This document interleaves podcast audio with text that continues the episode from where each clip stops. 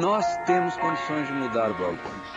Mas é preciso ter confiança. Mas é preciso ter, ter confiança em que essa mudança vai partir de nós. Não existe autoridade acima da soberania da ciência. Não existe autoridade.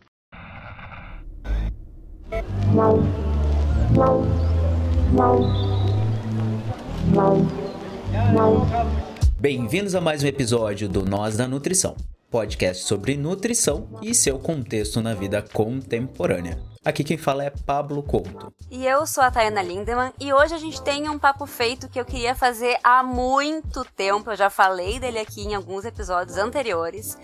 Esse episódio, então, é especial e ele é em alusão ao Dia Mundial da Alimentação, que é dia 16 de outubro, e ao Dia Mundial do Vegetarianismo, que é dia 1 de outubro. Então a gente uniu as duas coisas e criou esse episódio especial com convidadas, claro, porque esse é o PF, com as convidadas especiais que elas vão se apresentar.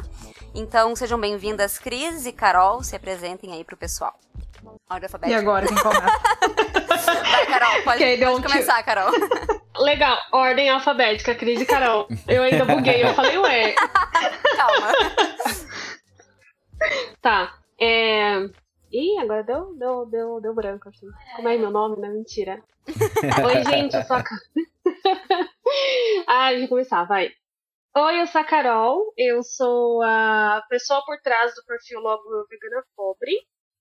Uh, eu estudo de nutrição e é um prazer estar aqui com vocês. Oi, eu sou a Cris, eu sou nutricionista, sou vegana, feminista e enlouquecida por cachorros. Ai, é uma coisa muito tudo. importante sobre mim. Eu e uh, não, eu não sei se pode, tá? Mas eu também sou podcaster. Se é que pode falar assim? Óbvio. Claro, eu não sabia que tu era podcaster. Também não. É... Inclusive, vou dizer para vocês que vocês já entrevistaram uma das minhas colegas de podcast. What? Que é a Bruna que? Dimmer. Ah, eu nem sabia que ela era tua colega de podcast. Viu mas, só? Mas e minha grande amiga, já inclusive. Era, ou formou depois? É, tenho quase certeza que já era. Ah, ela não falou tá. nada, eu acho. Enfim. Pera aí, então, ah, que eu já vou botar é aqui na lista de indicações da Cris. Qual é o teu podcast mesmo? É assim que terminam as amizades. A Bruna nem falou do nosso podcast. não, brincadeira. Então, esse podcast, ele é junto com não só a Bruna Dimmer, mas também com a Laura Goulart, que é uma psicóloga, e é um podcast feminista uh, voltado para a questão de saúde mental de mulheres. Né? O nome do podcast é Apaguem as Fogueiras. Ai, que bacana, brother. Que legal. Assim, ó, fiquei descaralhado da cabeça, com perdão da palavra. Porque eu não imaginava que a gente ia ter primeiro a Cris que gosta da Carol e a Cris que é podcast e a Carol que tá aí influenciando a Cris que faz um podcast. Assim, ó, foi uma coisa realmente fantástica para mim. Olha, ah, já ganhei dia. É uma azeitona. A Carol, olha, a Carol também, eu peraí. Eu também tenho um podcast. Então, Hoje saiu olha aí episódio. Bora lá, faz, faz, faz merchan do teu, Carol, por favor. O, o meu é eu e o Vegano Rica, né? Que tem a Vegana Rica, a Vegana Pobre. E ele se chama Veganismo Acessível. Que maravilhoso. Veganismo Acessível, maravilhoso. Isso, é bem legal. Começou hoje, assim, eu tô entrando no mundo do podcast agora, atravessando a fala da Cris, mil perdões. Mas já que ela não, falou, capaz, vou divulgar também. Mas é eu tô entendendo aí, esse momento do podcast agora e eu tô achando bem legal, assim. Eu não, não tinha o costume de consumir. Aí eu passei a consumir porque ele falou, vamos fazer junto. Eu falei, deixa eu entender como é que funciona essa história de podcast, né? E fui de cabeça e tô curtindo. Que parada é essa de ficar falando pra um celular, pra um computador e as pessoas depois vão ouvir, né? Sejam bem-vindos ao mundo. É o rádio é... moderno, né? É, exatamente. É, é o rádio on demand, né? É. Sim. A gente que tá mais tempo no, nos negócios do podcast aí, a gente tem uma piada que é a seguinte. 2021 é o ano do podcast. E 2022 também vai ser o ano do podcast, porque nunca é de fato e sempre está por ser. sabe? Porque é um negócio, ai, tá, agora chegou, mas nunca agora chegou vai. de verdade, sabe? É agora. É, Não, agora. É, agora. é agora, é agora, Mas nunca mas é. Aí, gurias, persistam, a gente tem que tomar conta do podcast. Então persistam e continuem é nóis. Vamos começar a fazer mais episódios juntos, inclusive. Bacana, ótimo. Bora. Agora a gente pode fazer as junções, entendeu? Sim, fazer um megazord de podcast. É, exato. Nossa, total. total. Eu achei interessante que vocês falaram que dia 1 de outubro é o Dia Mundial do Vegetarianismo, né? De acordo com nossas pesquisas, sim. E eu parei de comer carne Uh, e eu não sei fazer conta, mas eu tinha 18 anos no Dia Mundial do Vegetarianismo. Na verdade, eu virei vegana com 24 anos no Dia Mundial do Vegetarianismo. Nossa, coincidentemente? Foi. Não foi algo que eu falei assim, vou fazer isso. Uhum. Mas aí, no dia que eu decidi parar, porque eu era ovo-lacto vegetariana, né? Eu não queria ser uhum. vegana porque eu achava que o veganismo era caro. Ó, a, a, a, louca. E aí eu decidi uhum. parar, e aí quando eu entrei no Facebook, tipo, eu parei de um dia para o outro, eu entrei no Facebook tava lá, Dia Mundial do Vegetarianismo. Eu falei, olha só! Nossa. Vamos fazer jus ao dia então e a vegana, é isso? Não, e no dia 16 Foi. ainda é o Dia Mundial da Alimentação, né? Que é o momento da gente refletir sobre tudo, né? Mas juntou A com B. Como diz minha esposa, juntou Lé com Cré, que é uma coisa meio velha de falar, né? Aí, Talvez. É, já é, é. Ó, gurias, pra gente começar, a gente tem feito então nos nossos PFs novos umas perguntinhas iniciais pros convidados responderem um pouco mais sobre eles, um pouco mais sobre a relação deles com a alimentação. Não que a gente não vai falar o episódio inteiro sobre isso, porque é meio que sobre isso, vegetarianismo, veganismo e tal. Mas pra descontrair e começar com isso, então, a gente tem duas perguntinhas para vocês, tá? É, inclusive eu e o Pablo a gente já respondeu em outros episódios, então a gente vai ficar de fora das respostas desse. Mas enfim. A primeira perguntinha é: o que não come de jeito nenhum? E aí, no caso, vocês não podem responder coisas relacionadas a carnes e derivados, porque a gente meio que já sabe. Tem que ser outra coisa que vocês não comem de jeito nenhum, entendeu? O título do episódio é um spoiler para essa pergunta. É, exato. Então... É, não vale falar coisas que, que é óbvio que vocês não comem. Tem que ser outra coisa, entendeu? Olha, eu tenho um sério problema em cogumelo e não é um tipo, são todos os tipos de cogumelo. Eu não suporto a textura e alguns uhum. o sabor, então eu não como de jeito nenhum. Agora vem a cereja do bolo. Eu não gosto de cebola, mas eu como. Ah, sim. Não gosto de cebola, cebola mas é. eu como. Mas eu sou o tipo de pessoa que, por exemplo, vou comer uma pizza de calabresa vegana cebolada. Eu sou a pessoa que faz um montinho de cebola no canto do prato. Sim. Mas tá cogumelo não dá. Ah, tá, não e, consigo. Não e consigo. tu não recebe aquelas perguntas tipo: Meu Deus, você é vegano e não come cogumelo? Sim, não. aí eu olho pra cara da pessoa e falo assim: Ah, mas você come buchada? Essas coisas. Começa a falar umas coisas originais. É. É. Falei, mas você é. come carne, você não come uma buchada? Como assim? Testículo de boi você não come? É então, língua, oh, tá me dando até um ranço aqui, meu Deus do céu, que assunto pesado, mentira. mas, é, é, muito, mas é muito real isso de, ah, mas você é vegana, você não come tudo que é vegetal, eu fico olhando pra cara da pessoa e, né, não. não. É. Mas cogumelo não dá, gente, não dá. E você, Cris, deixa eu ficar chocada um pouco aqui. Ah, então, gente, eu não sei se vai ser chocante, porque por incrível que pareça, eu como até o que eu não gosto. Por exemplo, eu não me lembro a última vez que eu comi rabanete, porque não é a minha coisa favorita na vida. Mas se eu tiver uma, um rabanete na salada, eu vou comer. E até pouco tempo uh, atrás eu dizia que não tinha nada vegetariano, uh, vegano no caso, né? enfim, que eu não consumisse, assim, mesmo aquilo que eu não gostava. Mas agora eu lembrei de uma coisa com a história do cogumelo. Eu gosto de cogumelo, tá? Muito. Mas é, com essa nova onda de carnes do futuro, eu percebi rapidamente isso, é, que carnes, carnes entre aspas, né, enfim, alimentos que lembram muito em alguma coisa de textura ou de sabor, carne de qualquer tipo, seja peixe, frango, enfim, eu não consigo consumir, me dá ranço, me lembra Sim. muito o animal especificamente. Uhum. Uhum. E eu acho até curioso porque eu não parei de consumir carne por não gostar de carne. Pelo contrário, fui acostumada uhum. a comer carne durante toda a minha vida, sentia falta de sabor, enfim. E agora, anos depois que eu tenho a opção, eu simplesmente não consigo. Eu me lembro que a última vez que eu tentei foi na Páscoa. Eu comprei uma marca uh, vegana que tinha bacalhau, alguma coisa assim. E eu não consegui comer metade e foi forçando, porque tinha um gosto de peixe muito característico e eu abandonei. Né? Uhum. Então, coisas assim que simulam muito e conseguem ser parecidas, eu não uhum. consigo. Mas, fora isso. Teu paladar não nega, então, uma, uma fruta específica, um vegetal específico, uma textura específica, tu vai, vai indo. Vai tudo. Tu vai trabalhando isso. com aquilo do é. jeito que pode. Ah, eu queria ser assim. Exato. Sobrevivo. É, eu, sou, eu sou tipo a Cris também. Eu é, já respondi essa assim pergunta também. um milhão de vezes também. Mas eu sou assim, eu como, ah, dá aí, manda, manda. Só vem, vem. Misturo com feijão. Misturo com arroz e feijão. Boto uma farinha. Sabe? Daí vou comendo. Aham. Uhum. É. Eu tenho, eu tenho muitas coisas que eu não consigo e eu fico muito irritada que eu não consigo, sabe? E eu sou a pessoa que fico braba quando eu não consigo comer uma coisa, assim, tipo, como é que o meu corpo não aceita? Eu não consigo comer nada que tenha vinagre. Então é tudo com vinagre. Mostarda, ketchup, todas as coisas industrializadas que vai vinagre eu não consigo comer. Eu fico muito irritada. Porque eu queria comer, eu queria ser essa pessoa que come de tudo, eu não consigo. Ah, mas. Tá, e é, não adianta, É. a gente tem que respeitar, É. né, o nosso corpinho. É, não, mas eu fico tentando, sabe? Porque eu quero diversificar um pouco mais essa vida. Sim. Tá, e a segunda perguntinha, pra gente terminar as perguntinhas, é a pergunta que sempre tem, porque o nome desse quadro é Papo Feito por um motivo, né? Ele foi, Uhum. foi é, inspirado no PF, no prato feito, né?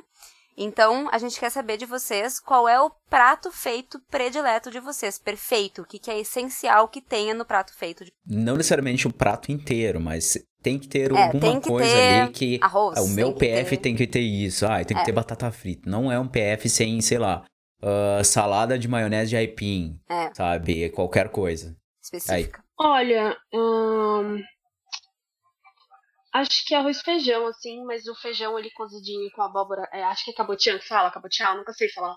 Aham, Uhum, cabotiá. Aham. Mas eu acho que esse, o, o arroz e o feijão, assim, a combinação pra mim é perfeita, sabe? Mas eu gosto muito de lentilha também. É bem complicado, porque tem que ter a batata frita também, né?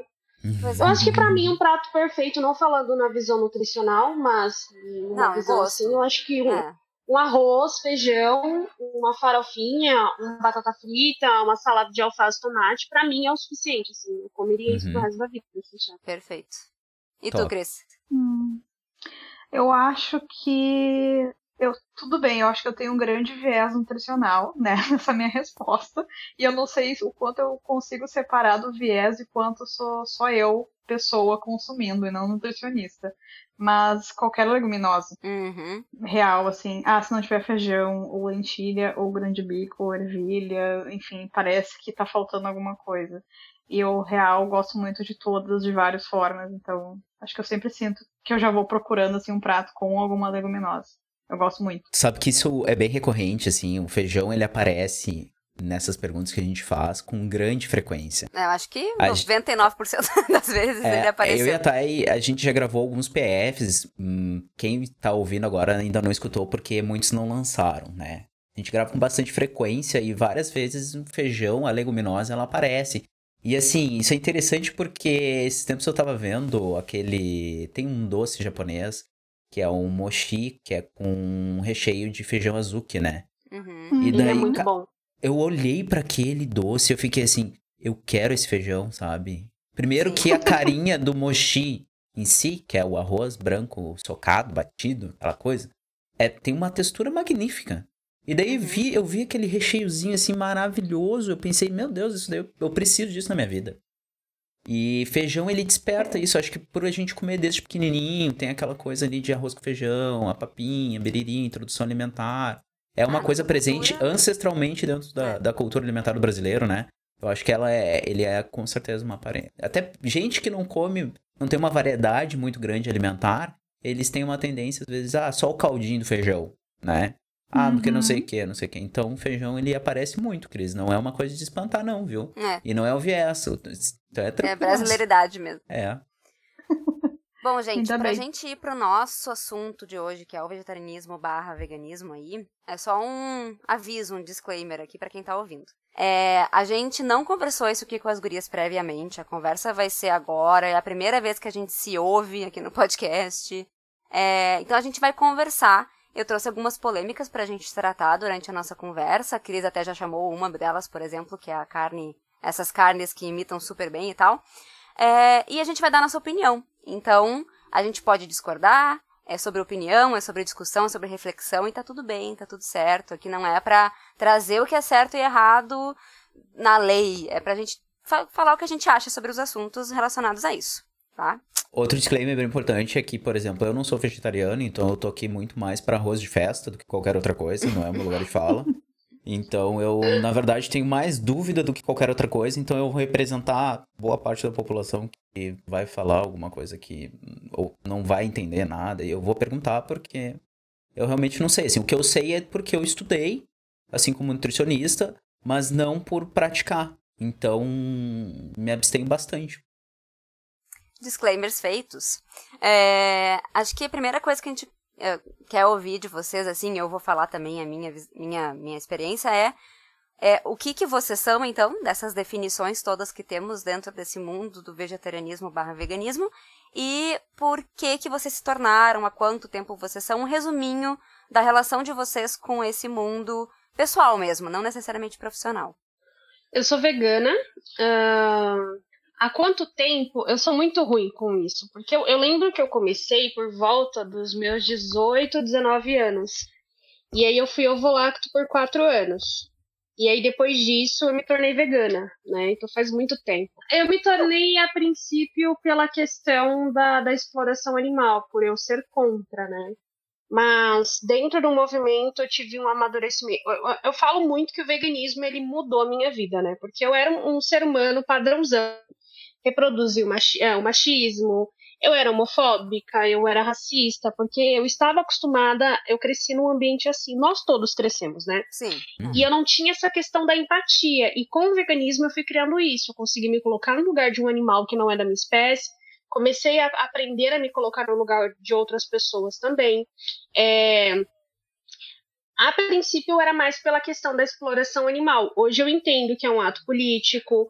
Hoje, estudando nutrição, eu entendo a questão do nutricídio. Eu sei que nós brasileiros, por mais que nós, nós temos uma variedade né, de, de, de alimentos vegetais, nós não sabemos montar um prato. E é quase todo mundo assim. Então, é, hoje eu falo que é mais pela questão política e social, né? O trabalho de base, aprender a comer, a, alimento de verdade. Então, eu acho que eu fui, eu fui moldada pelo veganismo, né? Como ser humano, assim, um ser humano me tornando cada vez a melhor versão. Então, acho que a princípio foi mais pela exploração animal e me fui aflorando ao decorrer dos anos. Maravilha. E, que bacana. E tu, Cris? Bom, eu tinha 19 anos e comecei a conviver com uma colega do, do curso pré-vestibular que era vegetariana. E aí eu perguntei para ela, tá, mas como assim tu não come carne, né? Fiquei assim, me perguntando. E aí ela falou de um documentário, que inclusive recomendo, graças a esse comentário me tornei vegetariana, que se chama A Carne é Fraca, do Instituto Nina Rosa. É um documentário brasileiro. E enfim, ele é gratuito no YouTube, dá para assistir. Até hoje ele existe, né? Então faz um, um, tempinho aí. E aí eu vi aquilo e pensei, gente, não dá. Tipo, eu não posso mais comer carne, isso não, não faz sentido para mim. E aí, então, desde os 19 anos, eu me tornei vegetariana, ou volacta na época. E até, assim, relativamente recentemente, né, enquanto eu ia atendendo, depois de formada em nutrição, eu me mantinha ovo lacto vegetariana porque eu achava muito difícil, enfim, ser vegana, achava que aquilo não era para mim, né? E foi, era cômodo para mim na, então na época. E aí eu me lembro que eu tive um almoço logo depois de ter sido convidada para uma pauta que falava sobre veganismo na TV.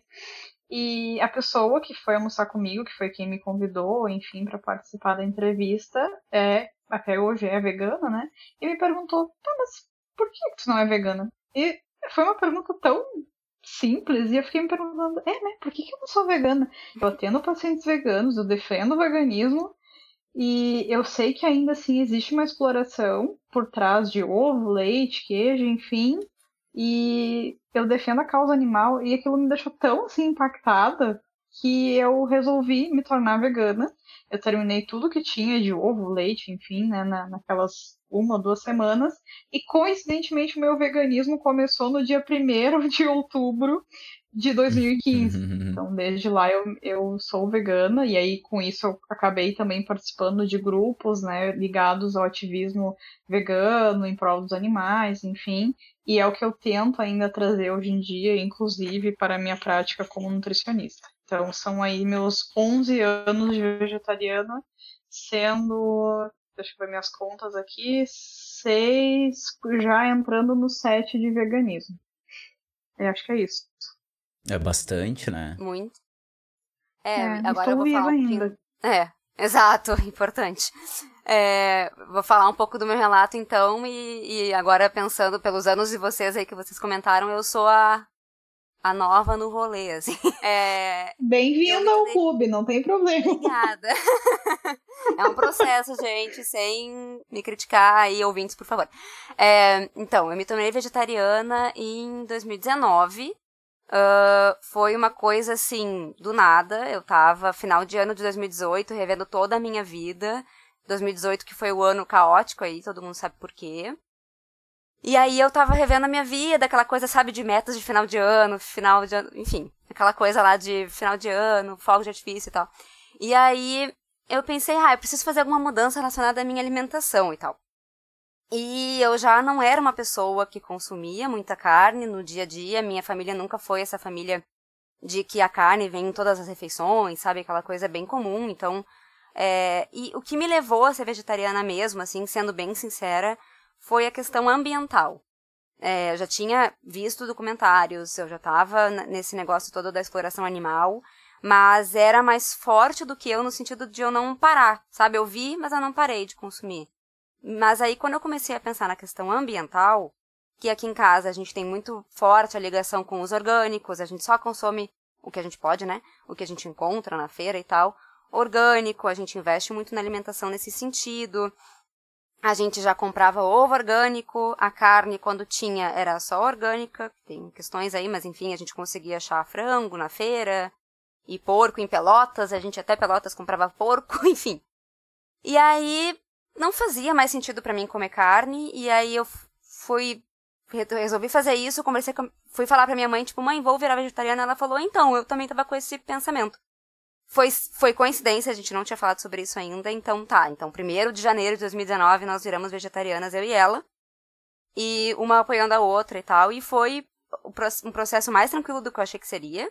Eu sou vegetariana no sentido de eu sou ovo-lacto vegetariana. Então, para quem tá ouvindo, eu continuo consumindo ovos, leites e derivados. É, eu só restringi as carnes, tudo que tem carne envolvida. Então, nem peixe, nem presunto, nem nada, mas eu ainda consumo ovo e derivados. E é isso, esse é o, até então esse é o meu caminho, assim, dois anos nesse mundo, foi muito tranquilo, é, não evoluí para o veganismo ainda, não descartei a possibilidade, a gente só consome ovo orgânico, queijo é o que tem, às vezes na feira o que não tem, a gente compra no supermercado e é isso aí. Essa é a minha vivência com esse mundo. Bom, e o Paulo, o papo não entrou hum, ainda. É, eu, ia, eu, na verdade até fiquei pensando. Estamos aguardando. Será que eu comento algo?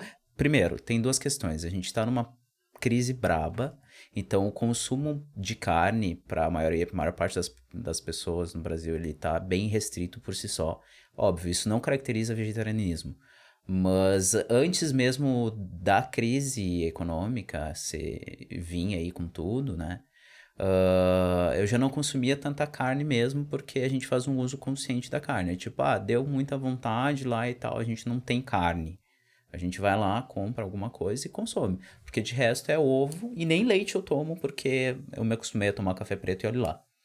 Então eu, eu não sou uma pessoa assim que eu me considero ah, o maior consumidor de carne da, da casa, da cidade, do condomínio. Muito pelo contrário, eu só tenho um uso muito esporádico, assim, consumo de vez em quando. Uh, e nunca parei para pensar em, nesses aspectos que levaram uh, a vocês escolherem por serem veganas ou vegetarianas antes de serem veganas, né? Uh, uhum. Mas é uma coisa que a gente realmente vai despertando para tal. E é muito bacana de ouvir vocês falando, porque eu, como um, um carnívoro, nossa, é faz muito sentido tudo que vocês falam, assim, realmente tem a questão política da Carol, uh, que ela trouxe várias questões ali que fazem muito sentido, uh, tem as questões que a Cris trouxe, a questão ambiental que a Thay falou também faz muito sentido, então vai ser bem interessante eu escutar vocês.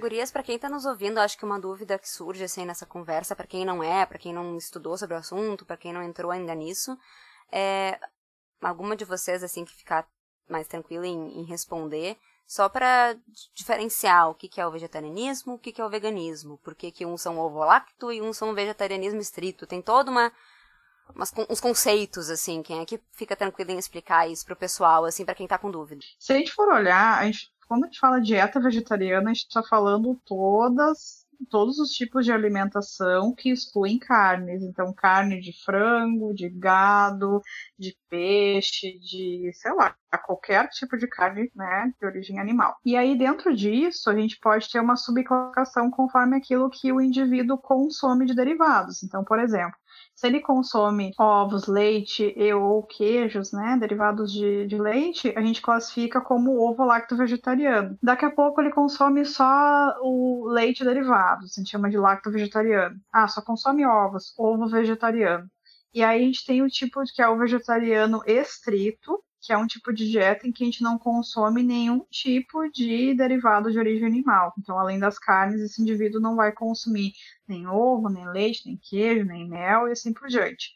Daí, quando a gente fala veganismo, a gente não está falando da dieta, a gente está falando de um movimento político que, dentro do possível e do praticável, evita a exploração e sofrimento animal. Então, todo vegano vai ter uma dieta, digamos assim, vegetariana estrita, ou seja, sem nada de origem animal, mas pela questão do veganismo ainda vão ter outros cuidados, no sentido de não frequentar rodeio, não consumir uma marca que testa em animais ou que patrocina um rodeio, ou uso de peles, né, de couro, enfim. Então, o veganismo ele vai além da alimentação. E o restrito ele foi adicionado, né? Porque eu lembro que há uns 10 anos atrás, é, tinha a galera confundia muito o termo vegetariano e vegetariano estrito, porque eles achavam que eram dois tipos uhum. diferentes. Mas na verdade, o estrito foi adicionado ao final da palavra vegetariano porque as pessoas confundiam muito vegetariano com ovo lacto, e lacto, vegetariano, etc. Mas é isso. Falou, não tem, não tem o que mais falar, menina. Você falou tudo, mandou benzão. É isso aí. O vegetariano escrito, uh, estrito, ele, é, ele vai cortar da alimentação, enquanto o vegano ele vai pensar num todo da vida, assim, tem muito mais além da Sim. alimentação, né? Basicamente essa é a diferença, assim. É, é, que essa questão do, do termo, inclusive na nutrição, né, na medicina, enfim, gera muito um, gera confusões ainda, porque se a gente for pegar os estudos científicos, inclusive os atuais em especial, eles usam o termo vegano se referindo à dieta vegana. Sim, sim. Né? E aí, é normalmente, né? tu vai olhar e vai olhar os questionários, ver como foi conduzido o estudo, e na verdade, eles usam a dieta vegana, né, o termo dieta vegana, como um sinônimo da dieta vegetariana estrita. Sim. E isso gera confusão, porque daí as pessoas não entendem que, na verdade, a dieta é vegetariana estrita, ou seja, não tem nada de origem animal, mas tem um estilo de vida da pessoa que vai além. E aí, às vezes, isso também é importante se a gente for pensar, porque uma coisa é, tá, talvez para quem está avaliando ali o consumo nutricional, talvez não vá dar tanta diferença, mas se a gente está falando, por exemplo, na questão ética, ou se eu estou avaliando um aspecto do meio ambiente, por exemplo, isso vai sim ser diferente, né? Então, uhum. acho que isso ainda, infelizmente, gera muita confusão, porque, querendo ou não, se normalizou dieta vegana como algo uh, que realmente é uma dieta quando não é. Uhum. É. E me incomoda muito essa, esse erro de nomenclatura. E eu uso muito um exemplo com os meus seguidores, que a galera reclama muito, né? Fala assim: ah, mas qual que é o problema de eu ser ovo-lacto e falar que eu sou vegetariano? Ou de eu ser vegetariano e falar que eu sou vegano? É, eu falo para todo mundo, as meninas que são vegetarianas, né? Quantas vezes vocês chegaram em um estabelecimento e perguntaram se tinha opção vegetariana que ofereceram frango, peixe, uhum. presunto? Gente, presunto, pelo amor de Deus. Eu falei, moço, quando mata alguém na rua, o cara fala o quê pra tu? Ah, tem um presunto esticado lá, tu vem me oferecer o quê? E presunto, presunto é o quê? Putz, é carne. E aí a gente tem que ter essa noção de passar a informação correta para os comerciantes. Eu lembro muito que eu teve duas situações que me marcaram muito, né? A primeira, eu vou rir, gente, eu não consigo falar. A primeira foi eu num estabelecimento aqui perto de casa que eles tinham opção vegana, né? E a opção vegana tinha salsicha. Salsicha, não era salsicha vegetal, não, era salsicha. Aí eu falei, mas moça, é que vegano não come carne. Ué, mas minha filha é vegana e come salsicha, frango, todas essas coisas, por isso que eu coloquei no cardápio. E aí eu buguei o cérebro assim. Mano. Eu agradeci e saí. E a segunda Sim. que eu lembro muito foi em uma pizzaria que não era vegana. E eu entrei para perguntar se a massa, porque geralmente a massa de pão e de massa de pizza, a receita original não vai nada de origem animal, né?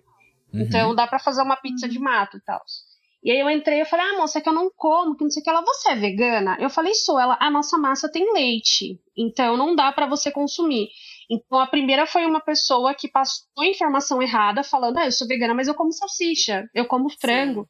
E a outra foi um estabelecimento que saiu, e a moça sabia o que era, ah, eu sei porque minha filha é vegana, e ela não come isso e isso. Eu fiquei tão emocionada, porque foi a primeira vez.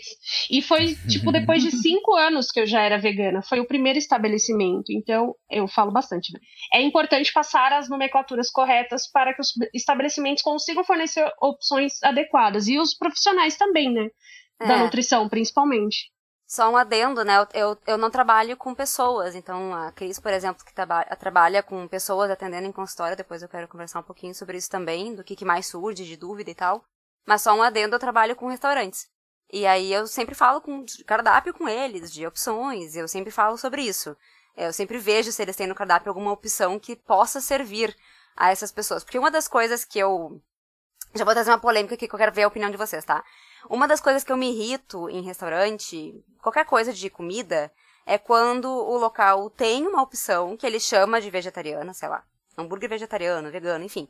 É, e aí só tem aquela opção, primeiro que ele restringe aquela opção, e normalmente é uma coisa super saudável, né? Assim, sei lá, tipo, é vibe fitness, sabe? E às vezes tu quer uma batata frita, e batata frita é vegano, sabe? É batata com óleo. E aí é, não tem, porque todas as opções de batata frita vai carne junto. Enfim, essa é uma das coisas que me irrita.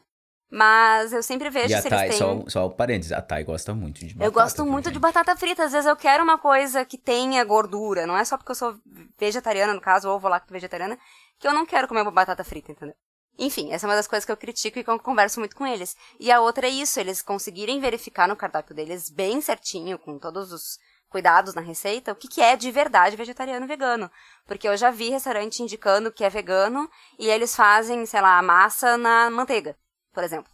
E eles nem se ligaram, porque não é uma coisa adicionada no molho, entende? O molho realmente é molho vermelho, não vai. Mas aí eles põem aquela manteiguinha para dar uma na massa, sabe? E aí eles botam que é vegano. Então eu tenho esse cuidado de conversar isso com eles sempre. E muito por conta da minha experiência. Talvez outras pessoas que não são desse meio podem estar tá levando uma informação errada para os lugares também, né? Então a gente tem que cuidar muito isso. Sim, até porque se a gente for pensar, muitas pessoas que têm alergias e ou intolerâncias acabam consumindo opções que são vegetarianas, eh, sejam né, vegetarianas estritas, enfim, mas acho que é uma das dietas que mais abrange quem tem alergias e intolerâncias. Então imagina tu dizer para aquela pessoa que tem um risco de saúde para ela, ela acabar consumindo uma coisa que na verdade ela não poderia consumir. Eu acho que Exato. isso é uma das coisas que me chama mais atenção, assim. Sim. Eu mesma eu tenho alergias alimentares, né? Eu tenho alergia a leite, eu tenho alergia a carne de uhum. porco, ai, a mel também. E eu ah, já passei mal, já fui parar no hospital porque eu perguntei se o pastel de couve ia algo de origem animal a pessoa falou, não. Eu falei, se refoga a couve como? Ela é só óleo e sal e alho. E eu comecei a comer o pastel e tinha um bacon. Ela falou, ah, é que a gente coloca uns pedacinhos de bacon para dar um sabor. Ai. Nossa. E eu comecei a passar muito mal e fui parar no hospital. E o estabelecimento Nossa. desesperado, né? Eu falei, eu poderia ter morrido, né? É. Porque vocês colocam uns pedacinhos de bacon. E é muito isso que a Cris falou. É, quando a galera que tem intolerância alimentar, alergia, ela busca produto vegano e vegetariano. É. E é, é, muito ruim essa parte que, que, que vem, que ah, é saudável.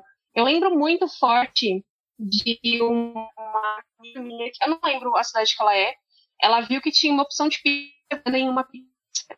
Ela falou, ah, beleza, meu marido pede de cara, eu peço a vegana e então tudo bem. E aí a vegana chegou e ela foi comer e tava com gosto de nada, tinha só a massa, o molho e os vegetais, não tinha sabor de nada. E ela ligou para questionar, né? Eles falaram, não, mas vegano não come sal. Vegano não pode colocar tempero na, na pizza do vegano. Aí ela, oi, a moça é, vegano não come tempero. E isso ficou muito na minha cabeça, né? Porque tem que ser saudável, tem que ser fit. E na verdade, não. É, isso é uma coisa que me incomoda muito quando eu vou sair ou comprar agora, né? Não saio, mas enfim, quando eu vou comprar coisa, é essa ideia de que o prato vegano ele tem que ser o prato fitness cheio de sem nada, sem, sei lá, low carb, sabe? Tipo, gente, arroz, feijão, salada, batata frita, anéis de cebola, tudo isso é vegano, do dependendo do jeito que tu faz, né? Mas naturalmente essas coisas são veganas. E isso me incomoda muito, assim, quando eu não. Quando a única opção que eu tenho, e olha que eu sou só ovo lacto vegetariano, imagina vocês, né? É quando a única opção que tem sem carne é uma opção toda. Ai, vibes, energia, sei lá, entendeu? Tipo, não, quero uma coisa. E o pior. Com gordura. Né? E o... Sim, e o pior é que o veganismo ele se tornou um nicho de mercado para as empresas. Super. Às vezes eu abro os aplicativos de, de comida aqui na minha cidade pra, para saber as novidades, né? E eu estava lá linda, presta atenção. Eu estava lá linda e plena e eu achei, acho que era 200 gramas de arroz vegano por 30 reais. Ah, não. Apenas 30 reais. Arroz vegano, totapão. E eu achei também um, um, uma cumbuca de salada vegana por 48 reais. Ia muito mato. Meu Deus. É que nem o óleo vegetal Mas era que vegano. na embalagem diz sem colesterol. O óleo vegetal. Tipo, sim. É, no caso, é sim. sem colesterol. É verdade é. esse bilhete. É verdade esse bilhete.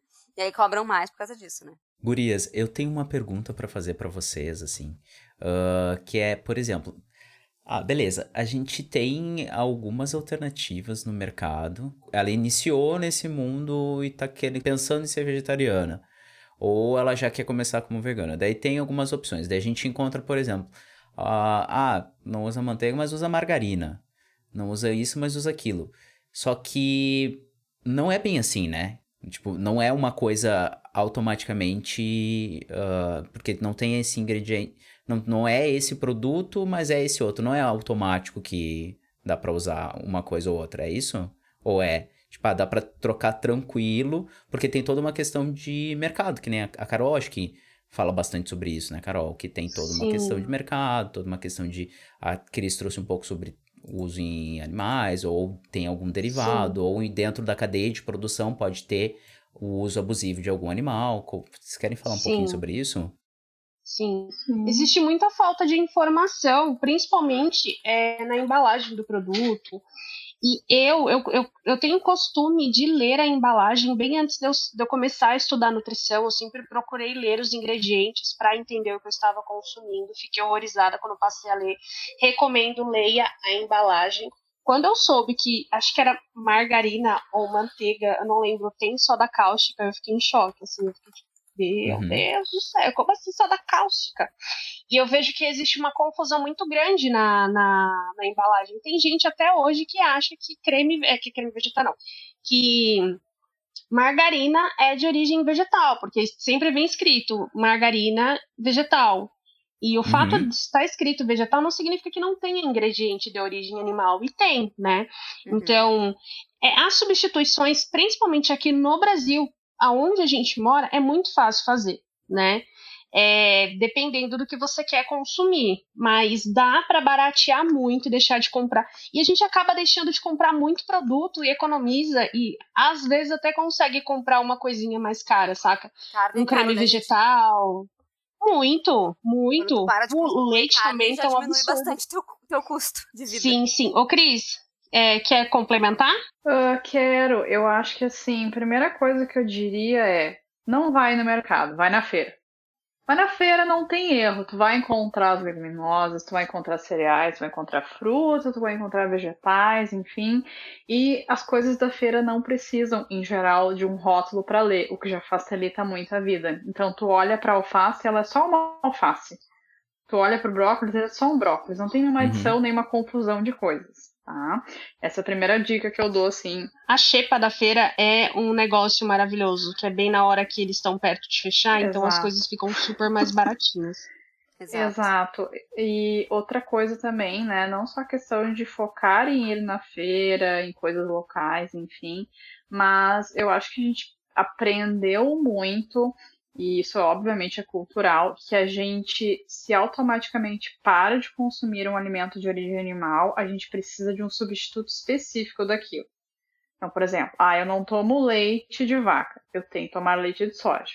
Ah, eu não como a manteiga de origem animal, eu tenho que comer a manteiga de origem vegetal. Não existe, e isso eu trabalho muito com meus pacientes, não existe um alimento que é obrigatório. Não tem que a gente nada, precisa, né? na verdade, encontrar alimentos que são fonte daquilo que a gente está buscando, né? Aí, claro que eu tento não cair muito no nutricionismo, que é aquela coisa de tirar a existência do alimento e tornar tudo nutriente. Ah, tu tá comendo cálcio, tu tá comendo proteína. Não, tu tá comendo um gergelim, que é uma fonte de proteína vegetal, que é uma fonte de cálcio vegetal, enfim. Uh, e, claro, e aí isso que a Carol falou também acho que ajuda muito. Assim, bom, então feira, esquecer essa ideia de que a gente tem que substituir o produto de origem animal por algo de origem vegetal necessariamente. Não é verdade isso. Não é verdade esse bilhete, literalmente. uh, e terceiro, que eu acho que isso que a Carol trouxe de. É, que eu diria assim, como um, um termo, que é ter autonomia na alimentação e dentro disso ajuda bastante, não só a questão de informação, mas a gente ir para a cozinha.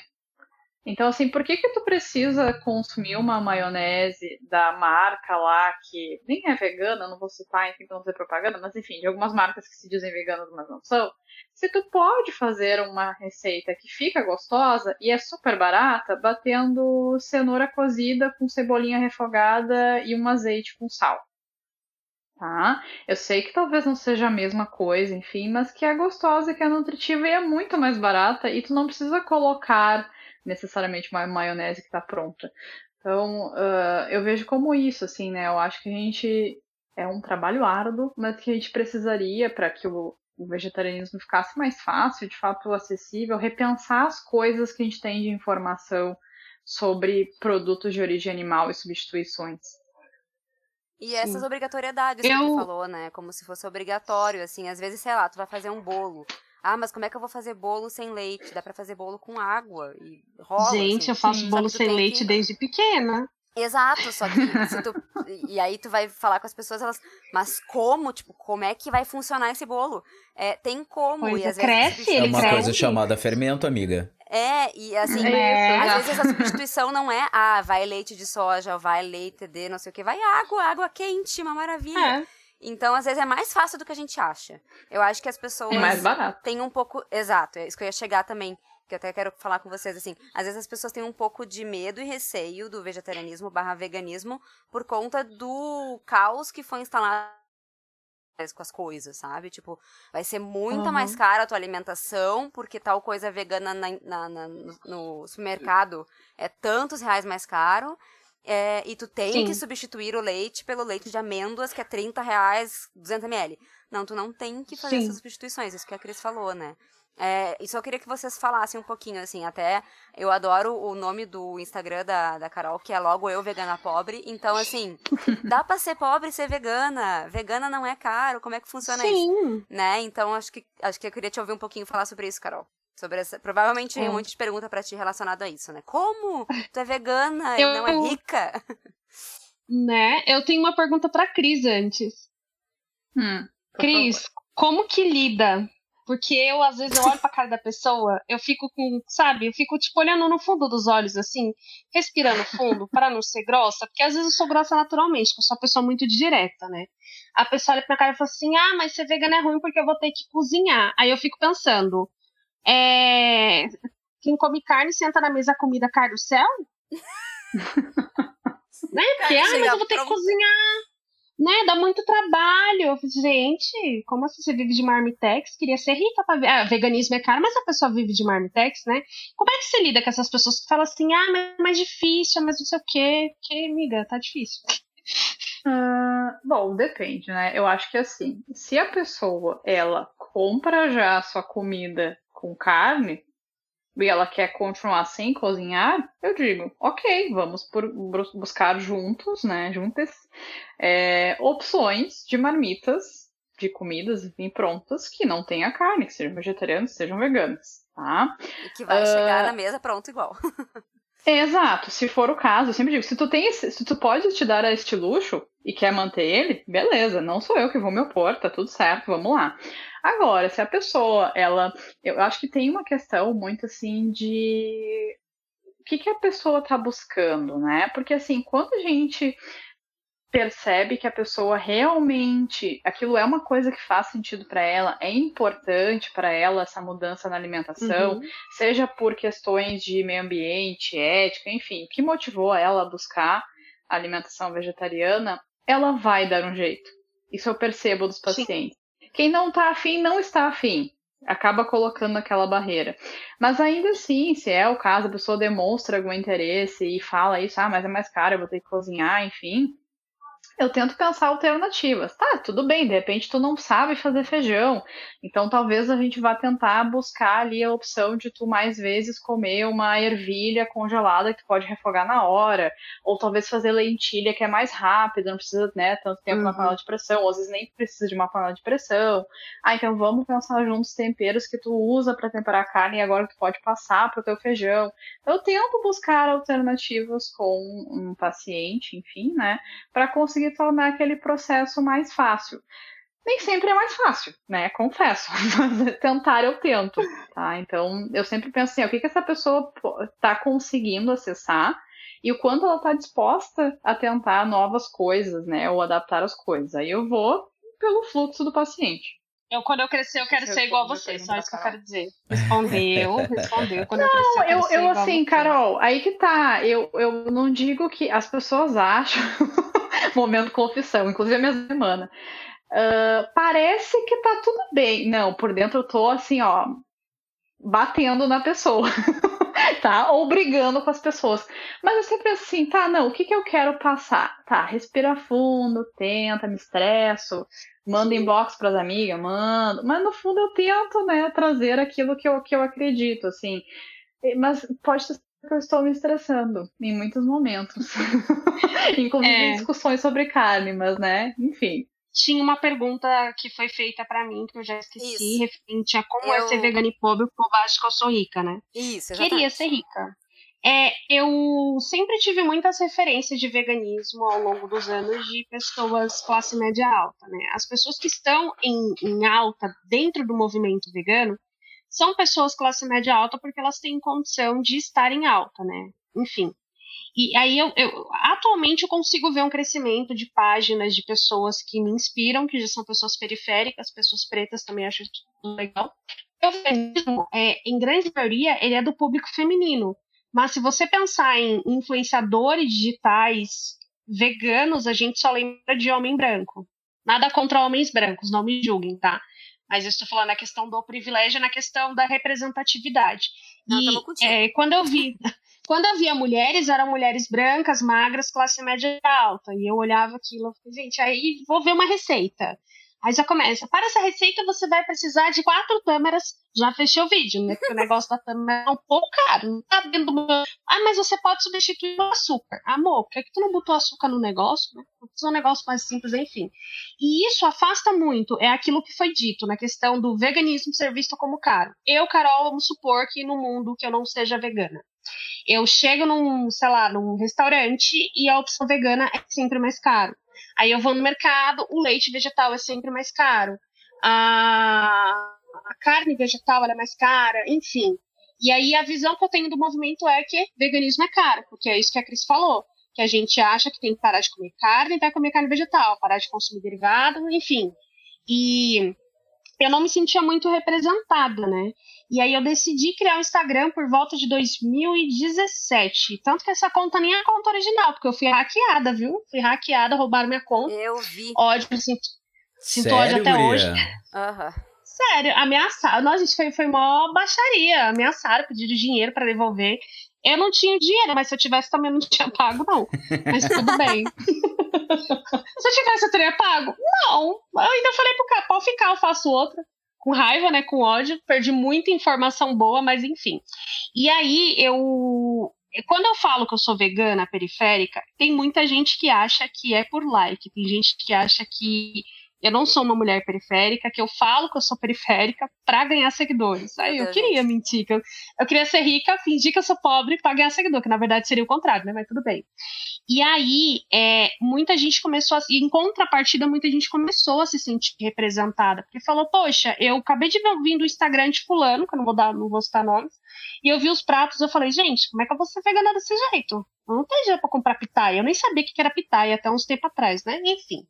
E aí eu chego no seu Instagram, abro, ele tá lá, um prato de dois feijão, salada e batata frita, que foi exatamente o que eu comi ontem, porque eu não tenho dinheiro para comer carne. E aí é mais ou menos isso. É, é lidar com as pessoas achando que eu fingi ser pobre. Eu queria fingir ser pobre. Eu, na verdade, eu queria ser rico fingir ser pobre. Ia ser tão bom. E em contrapartida, muita gente se sentindo representada. Eu não sei se eu respondi a sua pergunta. Sim, sim, sim, é isso aí, é isso aí. É, é essa coisa de que é, a, acham que é impossível ser vegano e não ter muita grana, assim, mas não é, não é, não é, não é, não é impossível, né? Eu, eu ia perguntar, acho que daqui a pouco tu até pode emendar, Carol, porque acho que tem a ver, assim, com essa questão econômica mesmo, porque eu ia perguntar para vocês sobre o ponto de vista que vocês têm, porque eu percebo muito que a, a indústria, ela empurra muito alimento industrializado como uma opção vegana, né? Aquilo que vocês tinham comentado logo no início do programa, assim que existe uma grande gama de opções que são uhum. uma alternativa, entre aspas, vegetariana e vegana, mas é mais um produto que está sendo vendido como um lifestyle caríssimo que talvez Sim. a pessoa podia comer, sei lá, uma fruta e não tá comendo aquilo, né?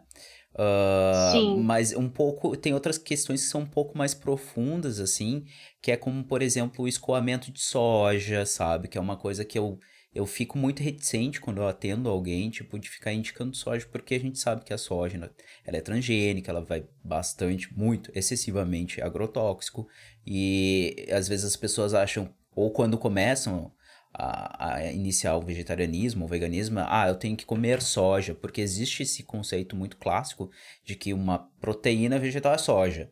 Não enxergam um arroz com feijão, que nem a Cris falou, uma outra leguminosa, como um exemplo positivo e usual comum de soja, de, de proteína, desculpa. E daí eu vejo que a indústria enxerga bastante isso, assim, é da soja, empurrar soja, daí tem leite de soja, daí tem isso de soja, daí tem o farelo de soja, daí tem não sei o que, soja, soja, soja. E daí, e nem sempre é uma opção barata, sendo que é um subproduto às vezes, né? A soja que tem no mercado, assim. E qual o ponto de vista que vocês têm sobre esse aspecto, assim, de subprodutos que são às vezes empurrados, junto com essa mecânica de mercantil mais cara, assim. A Carol já deu, na verdade, um pouquinho, né, do ponto de vista dela, mas pode continuar daqui a pouco, daí depois a Cris fala alguma coisa sobre isso que ela acha. Eu acho que eu vou deixar a Cris responder essa, mas eu tenho um adendo a ser feito, né? É, as empresas e os influenciadores digitais influenciam as pessoas, influenciadores influenciando as pessoas a consumir. eu vejo muito a venda desse tipo de produto, né? Eu deixei de seguir muitos perfis porque eu vi as pessoas indicando esse tipo de produto como no, no, na, na, entrelinha, né? Ai, para ser vegano você precisa consumir carne vegetal de fulano. Ai, para ser vegano você precisa consumir esse leite, porque esse leite é fonte de B12. Aí eu fui olhar a fonte de B12, de fato ele era. O leite, 30 reais. 60 cápsulas de B12 que você pode suplementar diariamente, 30 reais. Aí eu pensei, putz, o que, que é mais caro, né? Mas na verdade, o cara indica aquele produto como se fosse, meu Deus, para ser vegano eu preciso disso. E as pessoas que estão chegando agora, elas acabam sendo ludibriadas. Eu lembro que antes, há uns anos atrás, tudo era base de soja, linguiça, leite, etc.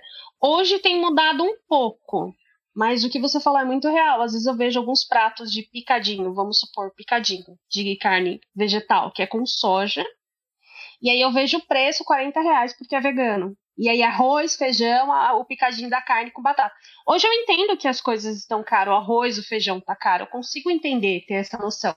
Mas é, é isso que você falou, as pessoas empurram isso como se fosse uma opção, mas a parte nutricional vou deixar para Cris. Eu diria que é assim, Mesma coisa que eu tinha comentado antes, assim, não existe alimento obrigatório, mas vamos pensar a soja como algo que sim, é uma proteína que é barata, é uma fonte de cálcio que é barata, ajuda a facilitar muito o processo de fazer pratos, né, enfim, semelhantes à carne, se for objetivo. Então ela é um ótimo alimento, excelente alimento, na verdade. Só que a grande questão é que assim, Uh, isso que o Pablo falou, né? A maior parte da soja que é produzida no Brasil, primeiro, ela não é orgânica e ela não é da agricultura familiar. Ela é uma monocultura que é feita justamente para, em grande parte, ser fornecida para alimentação animal, ou seja, produção de carne, né? E a outra parte ela vai ser exportada, que também uh, vai em grande parte para a produção de animais que vão para abate, tá? E aí o que me preocupa é o seguinte: tá, a gente tem opções de soja que são da agricultura familiar, orgânicas, enfim, mas como eu falei, não é grande parte. E eu tenho minhas dúvidas, e agora realmente é uma dúvida, tá? Eu vou dividir com vocês de o quanto daqui a pouco a gente não tá dando um tiro no pé no veganismo quando a gente consome um alimento que vem com uma soja que é essa soja transgênica. Por quê? Porque essa soja, ok, ela tá ali numa versão vegana, digamos assim mas não é uma soja que uh, impediu, né? É uma soja que também cooperou para o desmatamento da Amazônia, para o aumento de queimadas, pro, querendo ou não, para alimentação de um animal para abate. Então, eu fico muito reticente nesse sentido, assim, né? De falar que soja é ok, porque tem toda essa questão por trás. E também porque eu não sei dizer se daqui a pouco essa soja ela não tirou a área de produção de um indígena, de um quilombola, de uma família local, eu não sei, entendeu? Mas é bem provável que sim, se ela não for essa soja que foi plantada por uma família, que foi plantada na sua versão orgânica. Tá? Então acho que a soja ela tem as suas polêmicas e por muitos motivos. Uhum. Faz sentido para vocês isso? Completamente. Sim, é. é, eu ia comentar que assim, eu posso talvez ser hipócrita no sentido de que eu não sou vegana, então eu continuo consumindo, por exemplo, queijo mussarela do supermercado, entendeu? então eu estou contribuindo para muitas coisas aí. É, mas por eu ser do lado ambiental, no sentido dos orgânicos e transgênicos, eu entendo super o que tu está dizendo e eu é, já, já repensei muito sobre isso. Então, por exemplo, tudo bem, eu sou uma, uma ovo-lacto vegetariana, mas eu não consumo nada de soja, por exemplo, por essas questões ambientais. Enfim, eu acho que faz super sentido e, e a gente está trazendo esse monte de coisa também porque é importante a gente ver tudo que está por volta, né? E às vezes, bah, não vou conseguir fazer essa mudança na minha vida, é muita coisa para pensar. Realmente é muita coisa para pensar, é muita coisa envolvida, a gente faz o que a gente consegue. O importante, eu acho, é a gente ter mais consciência do que está acontecendo, assim. Eu acho que a gente saber o que está acontecendo, sabe? É, o ruim é quando a gente é, é, é uh, é, é enganado pela indústria, pela, pela, pelas empresas, pelos industrializados, pelos, né, pelos produtos de pacotinho, é, principalmente para as pessoas que não têm esse conhecimento. A gente talvez esteja num lugar de fala é, é, privilegiado por ter tido a oportunidade de estudar e ir atrás desse conteúdo, enfim. Né? Tem essa questão também, assim, de que a gente fala, ah, mas pelo amor de Deus, como é que não sabe isso? Mas é porque não sabe mesmo, nunca, nunca pensou sobre aquilo, nunca teve é, um momento para refletir sobre aquilo, entendeu? A vida não é essa, a, a, vivência não é essa. E aí a gente não pode achar que todo mundo tem que ter o mesmo conhecimento que a gente tem, né? Acho que isso é importante também. Eu queria até deixar isso claro, né? Que a ideia, eu acredito que o podcast não é meu, mas a ideia do podcast, em momento algum, é enfiar o veganismo, o vegetarianismo Exato. ou o lacto vegetarianismo goela abaixo de ninguém. A ideia é passar a informação, até porque o veganismo é assim. A galera acha que a gente quer veganizar todo mundo. Sim. Sim. Mas o que eu faço? Eu passo a informação. O que você vai fazer com essa informação aí já é um problema seu, porque ser vegano ou vegetariano ou volacto é uma questão de escolha. Ninguém é obrigado, ninguém obriga nada. Então a ideia é passar a informação, é nutrir vocês de informação sobre o assunto. Falou tudo. É isso mesmo, Carol. Assim, o nosso jargão de entrada é alimentação no contexto da vida contemporânea. E tem várias coisas sobre cultura alimentar e alimentação que a gente trata e querendo ou não, vegetarianismo, veganismo e outros, outros hábitos e práticas alimentares, outras condutas alimentares são a cultura alimentar das pessoas, fazem parte. Eu acho que isso eu percebo muito nitidamente. Às vezes o vegetariano ou a pessoa que é vegana, ela é olhada como se ela fosse a parte da cultura alimentar das pessoas. Nossa, vou receber uma pessoa que não come carne aqui em casa. Socorro. É, é, porque não é um ET, sabe? A maior parte das pessoas não come carne todo dia, porque tem que pensar que tu vai ter que fazer um prato muito elaborado, tem que fazer uma coisa muito Sim. alienígena, porque aquele indivíduo de luz está chegando na tua casa. e que vai pregar a palavra do veganismo para toda a família. vegan. Amém. É... Não, é muito engraçado isso, porque eu já passei por algumas situações, né? De chegar assim no horário do almoço sem perceber, sabe? Sim, eu jogo a culpa para o signo, eu sou de touro. eu chego na casa da pessoa e presta atenção: o almoço era arroz, feijão, batata frita, uns pedaços de bife que não dava para todo mundo, que tinha que cortar no meio porque carne é caro, e uma saladinha de alface. Aí eu cheguei e sentei na mesa, pessoal, ah, você quer almoçar? Eu, claro, que eu quero, né? Já tô aqui, fazer o quê? Que triste, né? 10, 10 eu... de 10 né? Mas eu não tenho nada vegano para te oferecer. Aí eu olhei bem no fundo dos olhos dessa pessoa que eu já tinha um grau de intimidade muito grande. Eu falei assim: meu anjo, se eu tirar a carne daqui, sobra o quê? Ela, ah, sobra o arroz. Arroz é carne? Ela, não. Feijão? Feijão é carne? Ela, não. Eu fiz com alho e óleo. A batata frita é carne. É carne? Não. É vegetal. E a salada? É. Ela falou assim: não, 90% da minha comida é vegana. Eu falei: sim as pessoas elas não têm autonomia alimentar, elas não conseguem é. associar o que ela está comendo. É muito bizarro isso. E aí, relacionado com isso, eu queria trazer uma coisa, por exemplo, que a gente falou agora, né? Conhecimento a gente vai o tempo todo adquirindo e quem vive o veganismo vive uma questão de estilo de vida também, não só de restrição alimentar. E aí tem sempre umas coisas, tipo, que eu não sabia que foi surgindo. É, tipo, isso eu já sabia, mas, por exemplo, tem muita gente que não, que se esquece que, por exemplo, mel é de origem animal, então o vegano não consome mel. Isso é uma coisa que as pessoas esquecem porque não é aquela coisa óbvia da carne, né? Então isso é uma das coisas. Mas, por exemplo, é, eu vi uma notícia, isso é mais recente até, uh, que derivados de animais são utilizados na produção de vinhos.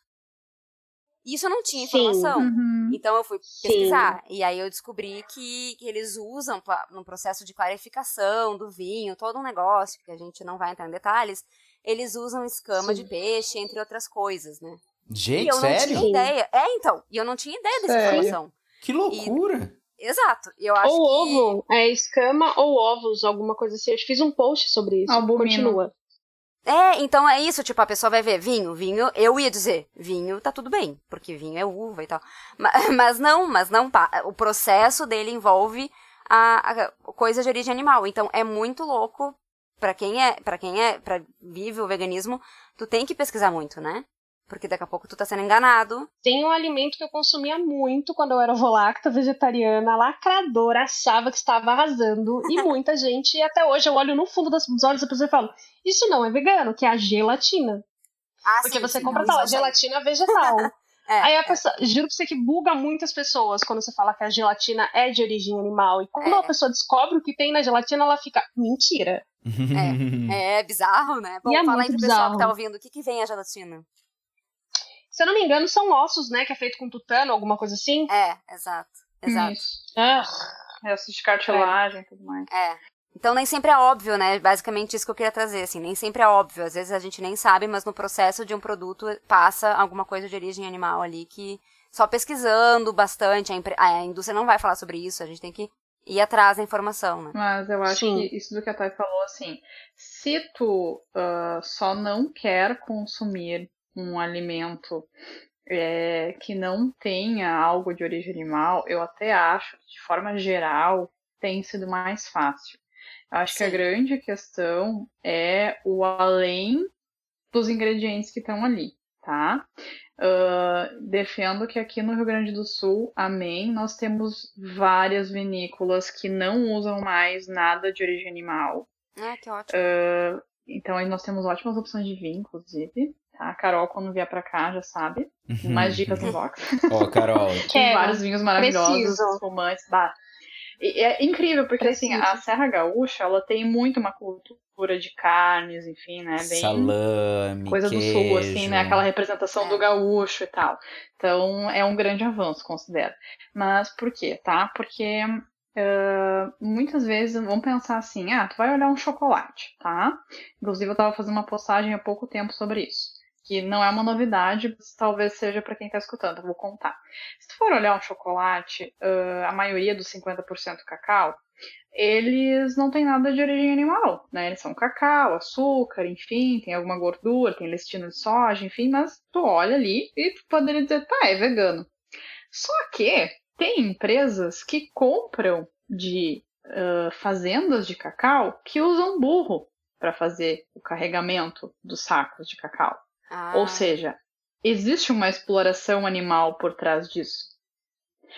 Então, assim, e fora a questão também do trabalho escravo infantil, tá? Que é bem comum nas marcas grandes, tipo Nestlé, Sim. Cargill, enfim. Então, uh, eu acho que a questão desse, do nicho de mercado, né, ou do veganismo se tornar um nicho de mercado, ele é legal, por um lado, porque sim, as pessoas podem comer uma carne do futuro, mas por um outro lado também engana muita gente porque muitas empresas estão interessadas em lucrar com isso. Então, tem sido mais fácil encontrar opções vegetarianas estritas, eu diria, mas talvez opções veganas, de fato, a coisa é mais difícil, porque tem que mandar e-mail para a marca, tem que ficar atrás do saque, né, do serviço de atendimento ao consumidor, verificar as, ah, as referências, enfim. E tem sido cada vez mais chato fazer isso, no sentido de que dá trabalho, as marcas estão mais ligadas, às vezes mentem ou omitem algumas coisas.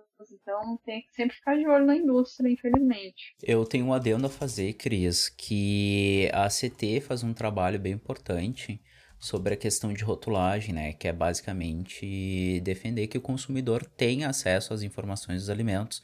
A gente está tendo, uhum. de uns tempos para cá, um projeto de lei que tenta viabilizar com mais clareza para a população o que, que ela está comendo naquele, naquele alimento, naquele produto alimentar e ela, junto com a, uhum. com a Aliança pela Alimentação Saudável, eles têm feito vários projetos para tentar estimular que as pessoas saibam que está tendo esse projeto de lei para que tenha peso e ele seja aprovado. E isso é uma das coisas que demonstra, né? Porque, por exemplo, eu fiquei abismado quando descobri que ia produtos animais em vinho. Nunca imaginei que nem a Thay falou, é uva, né?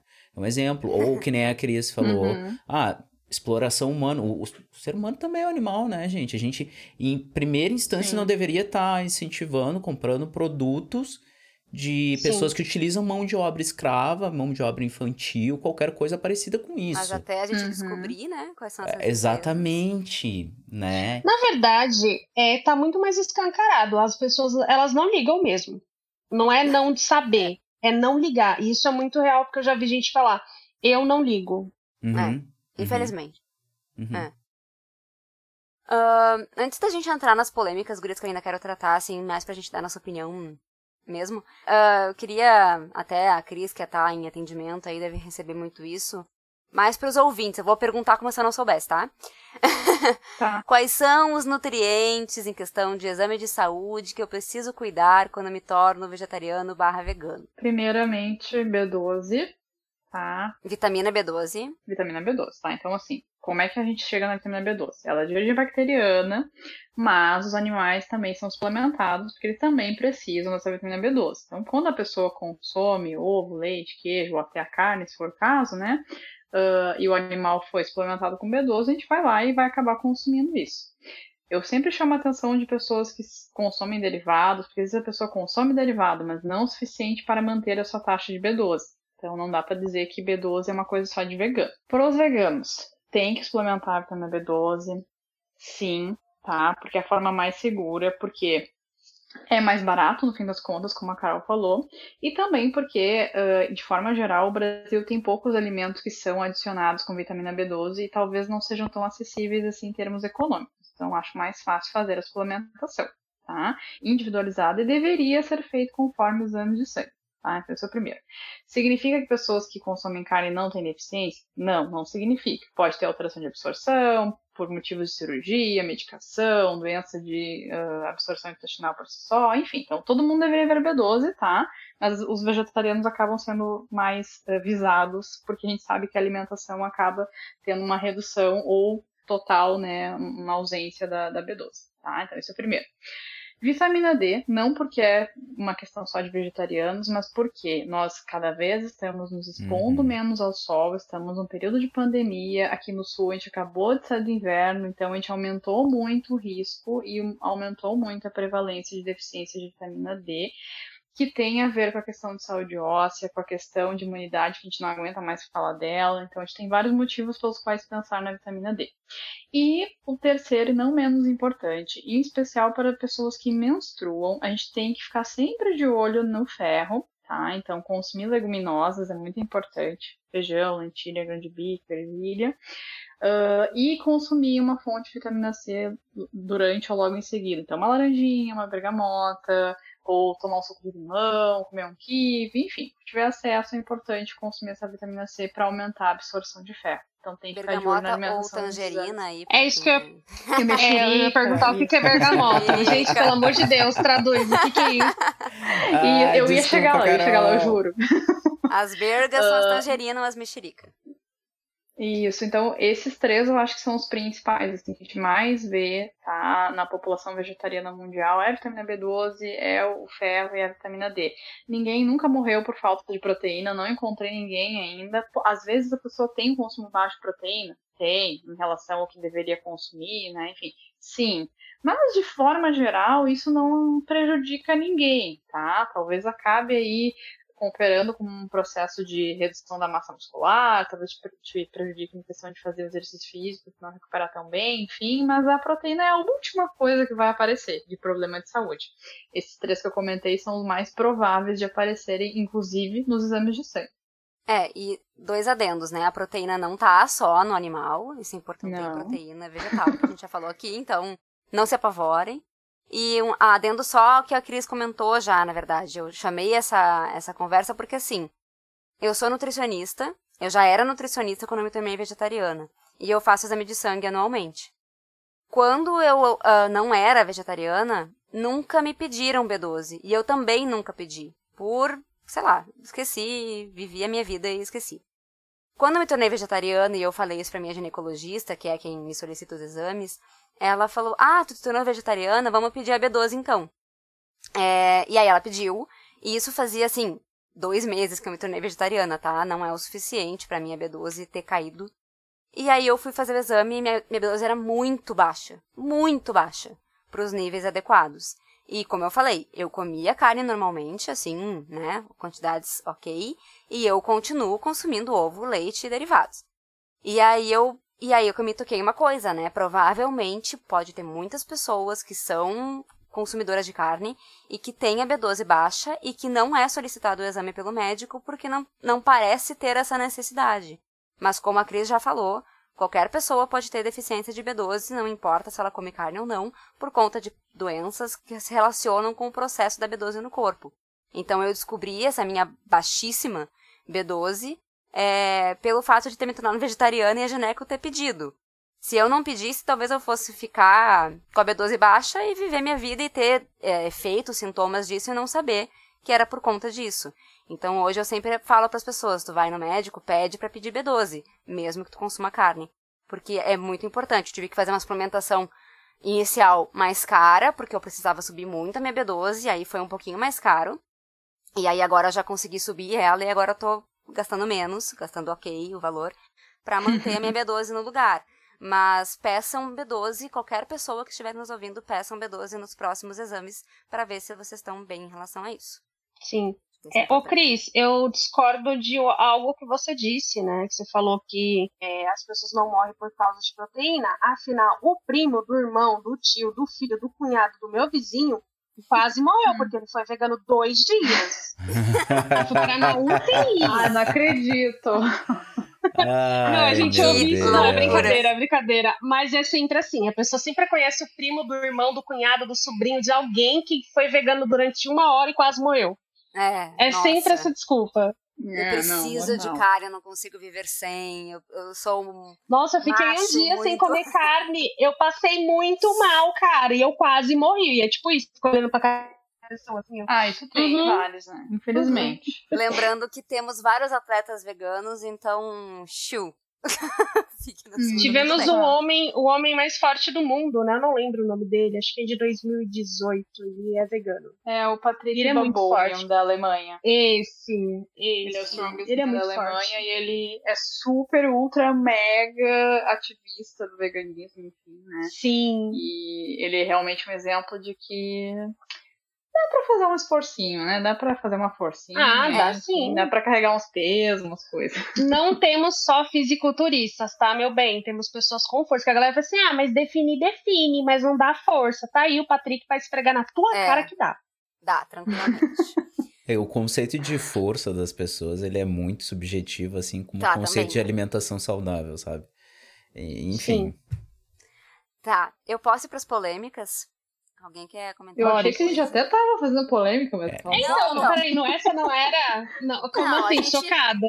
Não, a gente já falou de polêmicas, mas é que assim, são coisas que estão acontecendo nesse mundo que, na verdade, não é que são polêmicas, mas eu quero ouvir a opinião de vocês mesmo, assim, sabe? Tipo, não gosto, gosto, sou contra, não sou contra, tá? tá Bem, bora. assim, tá. tranquilo. Mas são coisas que eu me questiono e até eu preciso ouvir pessoas veganas para saber, assim, me posicionar um pouquinho melhor sobre esses assuntos, sabe? Eu tenho minha opinião própria e a gente vai criando opiniões mais é, qualificadas. Uh, por exemplo, o que, que vocês acham dessa onda que está vindo agora? Eu acho que talvez São Paulo tenha mais, mas já chegou em Porto Alegre, em capitais, enfim, que são os açougues veganos. Ah, meu Qual Deus. é a opinião de você sobre açougues Olha. veganos? Eu quero ouvir uma, uma por vez. Não se chama fruteira. Eu tenho, eu tenho, eu tenho, eu tenho. Eu tenho umas opiniões bem legais aí, assim, tipo, pelo que eu saiba, essa, eu, eu, vi essa galera defendendo o, o, presidente de algumas formas, assim, nas redes sociais, né? E isso me incomodou bastante. É, eu, eu acho, eu me incomodo um pouco, não pelo nome, tá? Mas eu me incomodo porque a pessoa fala: olha que legal, um açougue vegano, vou ir lá. Aí a pessoa entra, ela sai sem um rim, sem um fígado, de tão caro que é. Então, é muito elitista. Eu lembro da fala da Cris, que ela falou que é muito complicada, essa questão não é só alimentação, a questão de produto, de ter que entrar em contato com o saque, de ter que a empresa mente. E mente mesmo, tá, gente? Na cara dura, assim, tipo, olhando nos seus olhos, falando que não está mentindo. Mas em contrapartida, a gente tem muito produto vegano. Muitas empresas veganas com produtos acessíveis que não têm a visibilidade que essas grandes empresas têm, porque eles têm capital para fazer divulgação. Eu sou completamente contra. Eu não, é, a Cris ela falou uma coisa que eu até discordo, que ela falou assim que acha interessante existir esse tipo de produto para que as pessoas tenham acesso, mas a gente tem que lembrar que a gente tem aproximadamente 80, 90% da população é pobre. A gente tem pessoas em situação de extrema pobreza no Brasil. Então, eu, como uma mulher periférica, eu tenho um olhar periférico, então eu vejo isso como algo inacessível. Ele mais afasta as pessoas do movimento do que atrai porque é, esses produtos eles são direcionados para a elite, isso é óbvio, tá na cara, né? É só olhar o preço que todo mundo entende. Então, eu, como uma mulher periférica que olho da periferia, eu não vejo vantagem nenhuma nesse tipo de produto. E eu sei que tem pequenos produtores que fazem a mesma coisa com preços mais acessíveis que não têm esse tipo de visibilidade. E a gente, a prova viva é, é eu vejo vários estabelecimentos aí, fast foods, né? É, com opções vegetarianas, agora implantando opções veganas, enquanto os pequenos produtores, a galera vegana que trabalha com veganismo, está fechando as portas e tendo que trabalhar terceirizado porque não tem incentivo.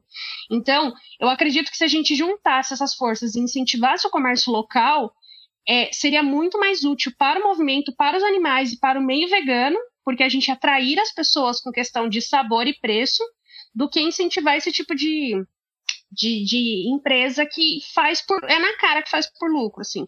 Então, eu, particularmente, Carol, sou completamente contra esse tipo. Não pelo nome, mas sim pela questão da elitização do veganismo. É, é, eu, eu acredito que o veganismo, para esse tipo de pessoa, ainda é um nicho de mercado, não uma causa é, ética e moral, enfim. Eu realmente ia perguntar o que, que é açougue vegano, porque eu falei um troço, a Thay achou que era ah. piada. Eu falei que para mim era, sei lá, o hortifruti. Não, tá, coisa... então, contexto pra É um não... estabelecimento. É, é, um, é, um, é uma empresa, são empresas que estão surgindo, tem um em Porto Alegre, eu acho, também não me informei muito.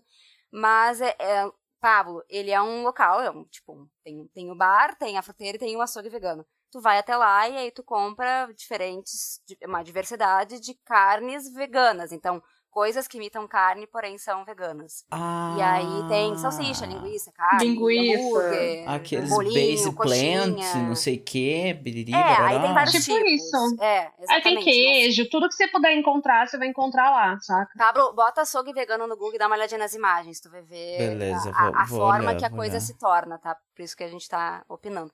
E agora vamos ouvir a Cris, então, com a opinião dela sobre o açougue. Tá. Eu não tenho nada contra nomes que até falar, ah, estrogonofe, não sei o que lá, churrasco, não sei o que lá, açougue, não sei o que. Enfim, eu entendo. É um lado comercial, é um lado talvez culinário, enfim, para relembrar o prato, mas isso não, não é um problema para mim. Sim, eu já tive briga, quer dizer, nunca briguei com ninguém por causa disso, mas já escutei opiniões, ah, por que vocês veganos chamam como se fosse carne? Eu disse, gente, é só um nome. Tipo, o nome do meu cachorro é Carlos Alberto. Tu não vai me impedir de chamar minha, minha comida de carne. Gente, eu tenho o Roberto Carlos e o. Rafael. Ai, maravilhosa. Ai, olha só, isso que é nome de cachorro, né? Bolinha, totó, mas tá aqui. Outro podcast esse, né? Ah, então, assim, o que que eu acho, tá? O que que eu ia comentar sobre o que a, a Carol falou e discordou de mim? Eu vou fazer um adendo nessa, na minha opinião, não sei se vai melhorar ou não, mas que eu quero deixar claro que é, ah, eu não acho que esse tipo de opção, digamos assim, ele necessariamente prejudica o movimento, tá? Eu entendo que tem um lado que as pessoas querem ganhar dinheiro, enfim, tá, ok. Ah, o que eu acho, na verdade, sobre isso é que a gente não tem que normalizar no sentido de que, ah, eu automaticamente sou vegano, então eu preciso consumir coisas que estão num açougue vegano. Não, eu acho que o veganismo ele tem que ser necessariamente baseado em coisas que as pessoas como um todo podem consumir. Por isso que eu falei, não vai no mercado, vai na feira.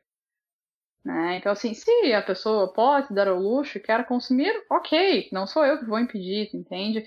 Mas eu também não sou uma pessoa que necessariamente consome esse tipo de coisa. Eu muito menos indico isso para os meus pacientes, né? Porque eu acredito muito que a nutrição ela tem que trabalhar com aquilo que é a base, que é o alimento acessível, que é arroz, feijão, salada, fruta, e é isso aí. E aí, se tu puder, quiser, enfim, consumir coisas desse tipo, consome. Porque eu sinceramente acho que isso não vai deixar de existir.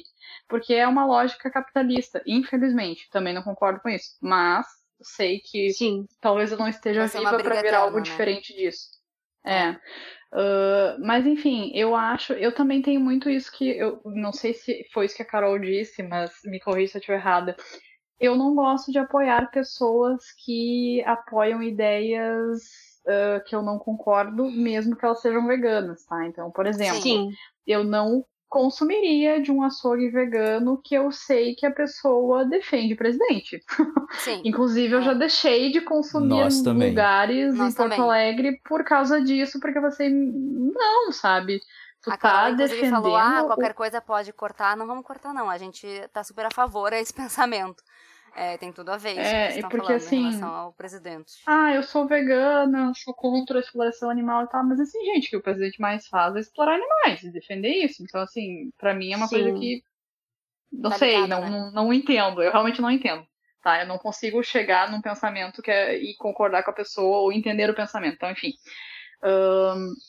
Então é isso, assim, eu não Ô, Cris, contra, eu só quero dizer assim, que eu, eu entendo a sua fala, viu? Eu não, não quis dizer algo do gênero, que esse, esse produto ele tem que ser direcionado para elite, não para periferia. E é exatamente o que Ah, você sim, faz. Eu sim. quero eu quero muito indicar muito o seu trabalho pra galera que me segue, porque eu acho a sua fala muito coerente. Ai, maravilhosa. Assim, eu sou muito, eu realmente admiro muito o teu trabalho, tá, Carol? E eu não levei a mal. Eu só acho importante eu, eu faz, fazer esse adendo. E, e a própria questão. Não, porque assim, eu acho que é importante falar isso, porque não só a gente tá tendo esse link capitalista do veganismo como um nicho, mas dentro da própria nutrição, com veganismo ou não, infelizmente, a gente tem coisas que não favorecem a acessibilidade da alimentação saudável, aí eu tô falando com ou sem Sim. carne, para a população como um todo. E, e eu Uhum. acho isso, assim, um crime. Que, É. tá, isso tem várias outras polêmicas. enfim. Então, assim, quando eu vejo uma pessoa que é vegana ou não, não me interessa daí, falando para fazer um bolo com farinha de amêndoas, eu Uhum. tenho vontade de chorar, sinceramente. Eu, eu penso assim, gente, por quê? Me dá uma boa justificativa se tu não tem uma intolerância, se tu não tá trabalhando com uma pessoa assim, sabe? Então, por isso que eu acho que é importante fazer esse adendo, assim, né? Eu acho que, infelizmente, o capitalismo ainda vai. Eu não gostaria, mas ele vai existir aí por uns bons anos, né? Uh, uhum. E eu entendo que vai ter gente que vai querer lucrar no açougue vegano, enfim, etc. Mas acho que a gente tem que ter, eu pelo menos teria cuidado na hora de fazer a referência, pra, tipo assim, ah, isso aí, vamos lá, vamos consumir. Não, se tu é. pode, tá, tudo bem, sabe? Mas, poxa. Não, é. Né, não a gente come esporadicamente. É. O, o, o que me incomoda desses locais, só pra também dar, trazer, por que, que eu trouxe isso, né? Porque uma das coisas que me incomoda e tem a ver um pouco com o que a Cris falou agora do capitalismo. É, eu também tenho uma opinião um pouco parecida com a da Cris, assim, do tipo, vai existir, a gente não tem como barrar esses locais, a elite vai comprar esses lugares, mas tem muito como eles se vendem, e é isso que me incomoda, no sentido desse. Uhum. Tu olha as uhum. fotos de um açougue vegano, ele, ele imita o açougue, ele imita a exploração animal, tipo, tem uns negócios pendurados numas, co numas correntes, sabe? Essa, essa coisa bizarra que é a, o, é, deturpada, do, do animal, sabe? É, essa, essa, essa tentativa, e, e, eles conseguem realmente de imitar a carne, aí tu pendura umas salsichas numa corrente de ferro uh. no topo, aí todo mundo usa branco. Essa, e, e tem muito açougue vegano nesse, nesse, nesse lado, assim. E eu tô vendo até a foto de uns aqui na internet, do Barra Shopping do Rio, por exemplo. É um local que o logo é um, a faca e o cutelo lá. E aí do lado tem uma vaca desenhada e aí os cortes da vaca, ao invés de ser os cortes das carnes é tipo jaca, shimeji, brócolis. Mas ele usou a vaca cortada como exemplo, sabe? Uhum. Então, Normaliza, isso né? Isso me incomoda. Isso me incomoda muito, porque, tipo, caramba, tu tá com um nome vegano no nome e usa uma vaca cortada e uma carne, sabe? E uma carne, desculpa, uma faca e um cutelo. Tipo, e aí tu pendura umas salsichas. Isso eu não gosto, isso eu sou contra, entendeu? Eu acho que tem o outro lado do tipo é, tem uma galera aí de elite que tem a possibilidade de comprar esse produto e que talvez tu só vai convencer eles aí pro lado de menos exploração animal com esses produtos e talvez eles ajudem nesse nessa transição dessa pessoa, entende? Eu acho que tem um pouco disso, assim. Eu já ouvi gente que come carne dizendo, ah, eu não comeria hambúrguer de grão de bico, porque eu sou fechado de cabeça. Mas eu comeria essa carne aqui que imita carne, porque parece carne e meu cérebro aceita. E aí eu fico pensando, tipo, ok, pode ser, então, sabe? Pode ser o início, talvez, dessas pessoas. Por isso que eu fico muito. Por isso que eu falei que é uma polêmica, porque eu fico muito sempre tent, equilibrando os dois lados meus, assim, de tipo, ser contra, e eu entendo também o outro lado, sei lá. Pode ser que essas pessoas que relativizam o uso, hum, essa questão do açougue vegano e tal, da marca, do branding, né, da semiótica do açougue, uh, são as mesmas pessoas que relativizam, sei lá, uma discussão de pauta de gênero, uma discussão é lucro, de pauta, né? pauta de raça, qualquer coisa assim, porque, enfim, elas, que nem Sim. a Carol disse, elas não se interessam mesmo, entendeu? Uhum elas só estão dentro do contexto de que talvez esteja no hype, ou não também, não, não generalizando, não fazendo que nem elas. Uh, mas eu discordo um pouco da Cris sobre no aspecto. Cris, todo mundo quer discordar de ti. Eu não. Até agora É um complô. Não, a é assim, gente ó, combinou no WhatsApp. É, não, eu discordo, ah, eu sabia, droga. Eu discordo da Cris sobre o aspecto do capitalismo. Porque assim, Cris, eu não sei se a gente vai viver por mais 15 anos, entendeu? O capitalismo, ele tá tão nervoso... Ele está acabando. Que talvez a humanidade se extinga até lá. Então, assim, ele não se importa com a sobrevivência de nós. A gente vai sair chorando desse episódio de novo, Pablo, pelo amor de Deus. Pablo. Nós aqui do nosso Nutrição, a gente tem uma grande tendência em catastrofizar as coisas. Uh, e não é uma brincadeira. Ah, bora. É, é, é. Eu acho que é constatação de fato, na verdade. Gurias, tem duas outras coisas que eu quero perguntar a opinião de vocês, tá? Uma eu acho que eu já sei a resposta, porque ela tem muita relação com o que a gente falou, e a outra eu que realmente quero saber. Carne de impressora 3D. Cara do céu, isso é muito bizarro. Eles usam é. uma cobaia. Para mim, já ter é. a cobaia tá errado. Deixa eu explicar para quem tá ouvindo, então. É, já tem. Temos impressora 3D no mundo. Impressora 3D é uma coisa que imprime coisas, objetos a partir de matérias-primas. Estou resumindo o que eu sei da impressora 3D, tá? E aí saíram notícias de empresas muito inovadoras, loucas, enlouquecidas com essa coisa da impressora 3D, imprimindo carne. E já tem restaurantes que vendem, então, hambúrguer feito de impressora 3D. É, e aí, só para falar, então, o que, que eles. Como é que eles fazem isso, né? Eles tiram de vacas é, células tronco e utilizam na criação de carne. E uma das coisas que eles alegam é que uh, né, vai diminuir a, a questão de ter que ter um monte de bicho, no, e aí vai diminuir a uhum. questão de efeito estufa e tudo mais. Enfim, queria saber a opinião de vocês, mas é meio que acho que eu sei. É, então, porque se carne vegetal à base de soja já é caro, imagina uma carne vegetal numa impressora 3D. Na minha visão, reforça que o animal é um alimento. E a ideia do movimento vegano é desassociar o animal a um alimento. Saca? Eu entendo que isso é para diminuir, que pode ser uma ideia inovadora, que pode ser uma ideia bacana, uma ideia legal, supimpa. Só que na minha visão eu não consigo ver como algo que seja é positivo, mas não é, saca? Porque continua reforçando que o animal está aqui para nos servir. A gente tem que desassociar, a gente tem que aproximar as pessoas à alimentação real, né? Ao que a Cris disse lá no início, a feira, o fim de feira, né? A xepa. Então, eu não vejo como algo positivo e ainda tem o animal, né? Então, o veganismo não é contra só a, a, a crueldade, é contra o utilitarismo, é contra o especismo, que é achar que o animal está aqui para nos dar alguma coisa, a, a carne, o ovo, o leite, etc né? A gente tenta tratar isso como igualdade, somos todos iguais, a gente sente fome, sente frio, sente dor, sente medo, etc. Eu concordo plenamente, em especial com a última parte que a Carol falou do utilitarismo e do bem-estarismo, enfim. E eu acho que assim, a minha opinião é, enquanto a gente explorar um pouquinho os animais, é exploração, ponto final.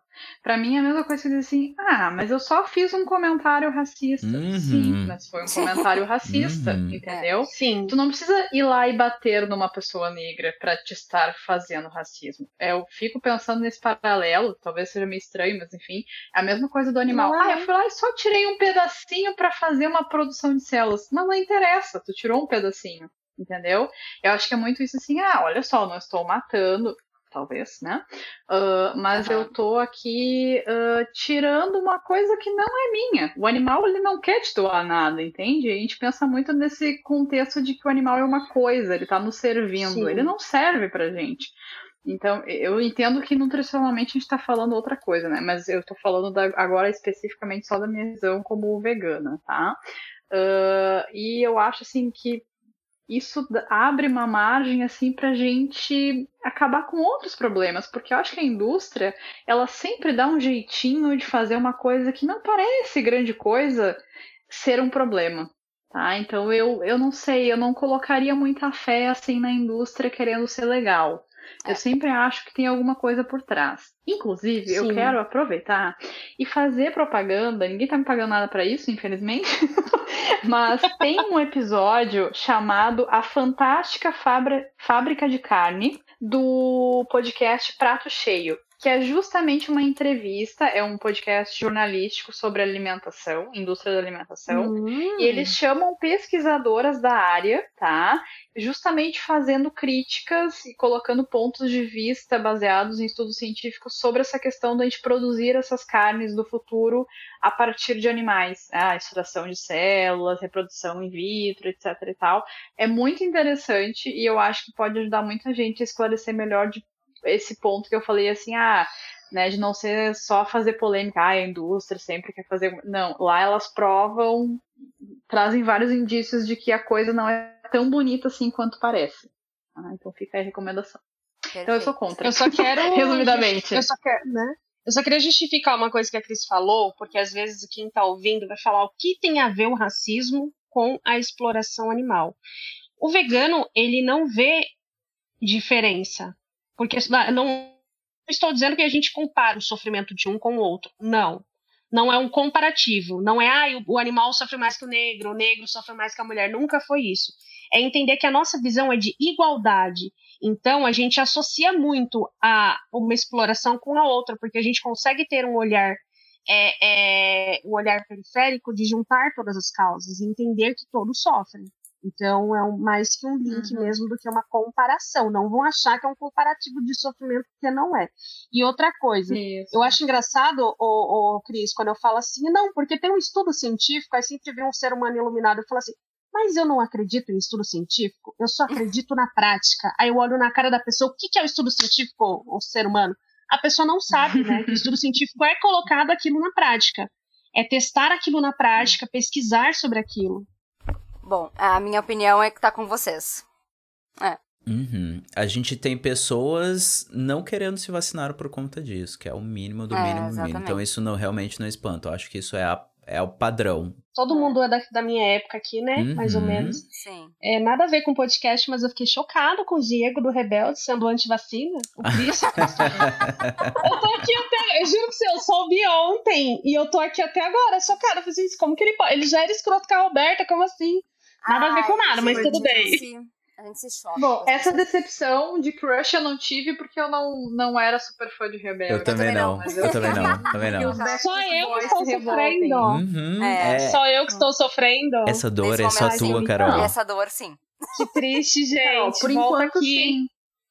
Mas se vocês ficarem tá. sabendo de algum Backstreet Boys que é anti-vacina, vocês me avisem pra eu poder sofrer também. Beleza. Ah, eu vou não. caçar, porque eu não vou sofrer sozinha. Mentira. claro. É, alimentos à base de insetos, entomofagia. É uma coisa que está crescendo muito. Dizem que a, que a indústria vai, vai apostar muito nisso. Eu acho que realmente vai. Pelo menos vai tentar ver se rola no Brasil e se não der, não, não rolou. Mas já está rolando em muitos lugares do mundo. Que é o consumo de insetos e usar insetos para fazer coisas, farinhas, enfim, outras uhum. coisas. É, eu, ah, provavelmente eu sei a opinião de vocês, mas eu queria ouvir um pouquinho o que, que vocês acham sobre isso. Enfim, porque vai surgir, a gente vai ter que tratar disso no futuro, né? Tá. Vou começar, tá, Carol? Qualquer coisa. Me, Fica à vontade. Fica à vontade. assim, gente, eu acho, tá? Tudo bem, é uma opção, é, tô, várias são opções, né? Mas assim. Uh, como, por que eu fico me olhando, por que, que a gente precisa contar com esta opção? Por que, que a gente precisa criar uma coisa assim fantástica, vou chamar de fantástica, assim, inusitada, inacreditável, até diria, do que a gente não fazer coisas simples. Porque, assim, o que, é a moral dos insetos, tá? Pelo que eu saiba, é a população está crescendo, a gente não vai ter capacidade necessariamente, né, de produzir alimentos para todo mundo, mas essa é uma lógica baseada em não conseguimos produzir alimentos para todo mundo se as pessoas quiserem continuar consumindo carne do jeito que elas consomem. Agora, por que, que não funciona, né, para a indústria dos alimentos, e aí eu já estou dando a resposta, que é a indústria que não funciona, uh, de orientar a plantação, né, a produção de hortas uh, urbanas e comunitárias, de fazer é, mais consumo de orgânicos, de consumir mais agricultura familiar, de realmente instruir as pessoas a consumirem menos carne e comerem feijão e arroz, dá na mesma, entende? A gente precisa criar, a gente tem um problema, e a gente precisa criar uma coisa maluca para dar conta de uma coisa que seria simples se a gente fizesse o básico. Só que, claro, né? Quem é que está lucrando quando a gente faz uma horta urbana comunitária? Ninguém. Ninguém. Só a população, Só aquela né? população local. Agora, se a gente criar uma indústria de insetos, é óbvio que a indústria vai dar um jeito de lucrar. Inclusive, essa ideia não é nova, porque eu me lembro que logo que eu me formei tinha uma, uma piada, que na verdade era uma piada em, em, de uma, uma notícia, né? Que queriam criar um whey protein à base de baratas. Né? Então já se falava na época que eu me formei ontem, né? sobre essa questão da, de consumir insetos. E aí eu, eu assim, eu, eu não concordo, né? Porque é isso que eu falei, mas eu, eu entendo que essa coisa fantástica está sendo criada porque é tipo se pensa no lucro, né? né? É a mesma coisa, é. só que vegana ali. A base. Sim. É. A, a, talvez eles usem uma desculpa para construir uma coisa para gerar lucro e reverberar a inovação. Sim. Isso passa é. uma vibe muito assim, Snowpiercer, tá ligado? Expresso da manhã. Sim. Nossa. É, Total. Ah, loucuras. É, é, a mesma coisa que me lembra, tá? É, acho que foi ali por 2000, acho que foi um pouquinho antes da pandemia, 2017, 2018, sabe? Teve muito esse boom de falar da questão da, quer dizer, já estava tendo, né? Mas se falou bastante da questão da produção de gases de efeito estufa e que além da indústria, né, de combustível, um dos principais cooperadores para esse processo era a questão da produção de carne. E aí, é, para vocês terem uma ideia assim, de por que, que eu estou falando essa questão da indústria, lá no documento oficial da FAO e da ONU, ao invés de dizer para a população consumir mais vegetais, ter uma alimentação mais vegetariana, se dizia que, tinha, que a indústria tinha que investir em formas de criar geneticamente gados que produzissem menos gases de efeito estufa. Eu pensei, gente, não faz sentido. não faz sentido se não falar para as pessoas não comerem mais vegetais e querer produzir um animal modificado geneticamente para produzir menos. Sabe? É isso que me remete Sim. à questão do inseto. Tá, deu. É a mesma vibe, Cris.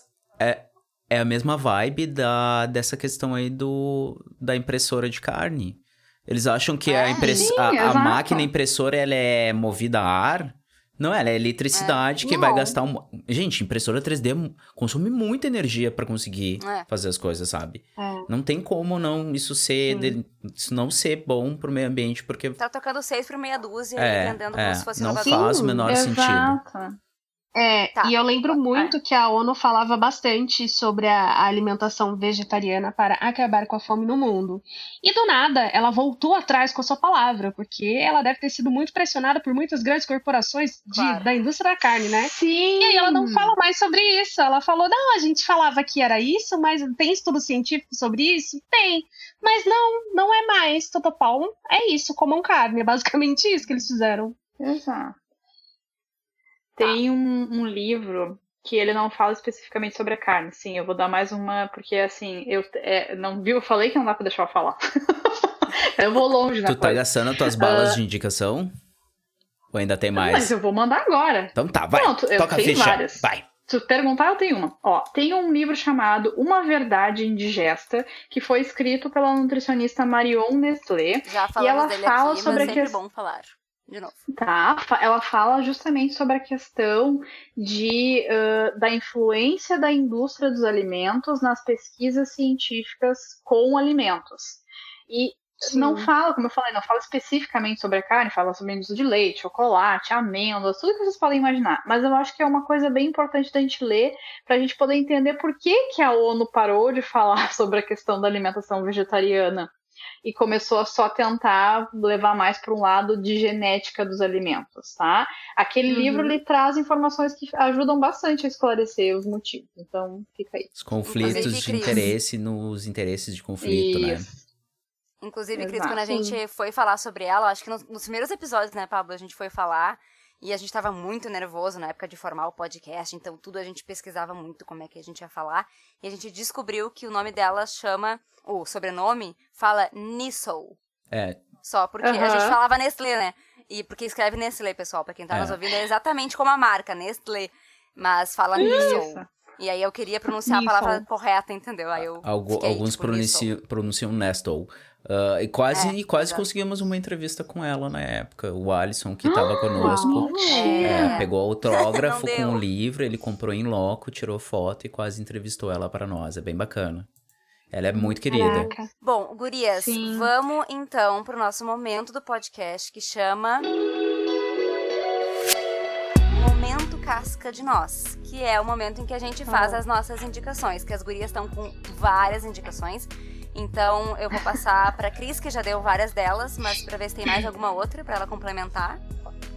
É, além das que eu já dei, eu gostaria de indicar uh, para quem gosta de ler mais sobre a questão de política da alimentação, enfim, entender mais sobre a questão da carne, a formação política do agronegócio, do Caio Pompeia, se não me engano, acho que o sobrenome é Pompeia, tá? Mas deem uma olhada que é da mesma editora do A Verdade Indigesta.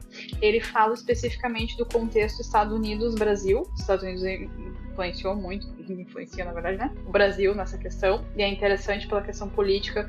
Fala também dessa questão do, da população indígena, né? Da, da questão de terras atual. Tem tanto uma ligação aí que dá para explicar, tá? Ele junta bem os as informações e fica bem fácil de entender que a questão da carne ela envolve muita coisa além da parte nutricional. E um outro que eu gostaria de indicar também, que esse eu sei que é, é, a maioria das pessoas conhece, mas eu vou indicar igual, porque eu acho bem legal de pensar, em especial é, na questão do feminismo, que é uh, A Política Sexual da Carne, da Carol Adams. Eu acho que é um livro que é extremamente importante para a gente pensar, ainda mais no Brasil, embora ele não seja brasileiro. Tem várias coisas aí de propaganda, de simbolismo da carne, da questão da, da que a gente identifica como ser homem, né, a masculinidade, e também ajuda muito a explicar a questão é, cultural que a gente tem, ah, da carne eh, ter o papel de a imagem né, do papel de força, de virilidade, enfim, acho bem legal de pensar essas coisas também, porque a carne, o consumo de carne, né, ele tem muitos, muitas coisas que a gente poderia explorar. E eu sei que a gente falou bastante da questão nutricional, mas eu acho que essas outras pegadas são importantes para a gente ir formando assim o nosso castelinho de informações. Acho que é isso. Que Bacana, Cris. É super cara. bacana ela queimando a minha indicação, assim, da política sexual Desculpa. da cara. super é tranquila. Super bacana ela queimando a minha única indicação. Não, ninguém manda. Vocês não queriam discordar de mim? Vocês é isso aí, Cris. de mim agora. É isso aí, gente tá do seu lado. É isso tá do seu lado. Eu tô zoando, gente. Tá. Eu tô zoando. Eu tenho lá, algumas Carol, indicações. É, a política sexual da carne, eu parei. É, eu gosto muito de um documentário, eu tô rindo. Eu gosto, ela falou de um documentário da Nina Rosa. Gente, deem valor pra Nina Rosa.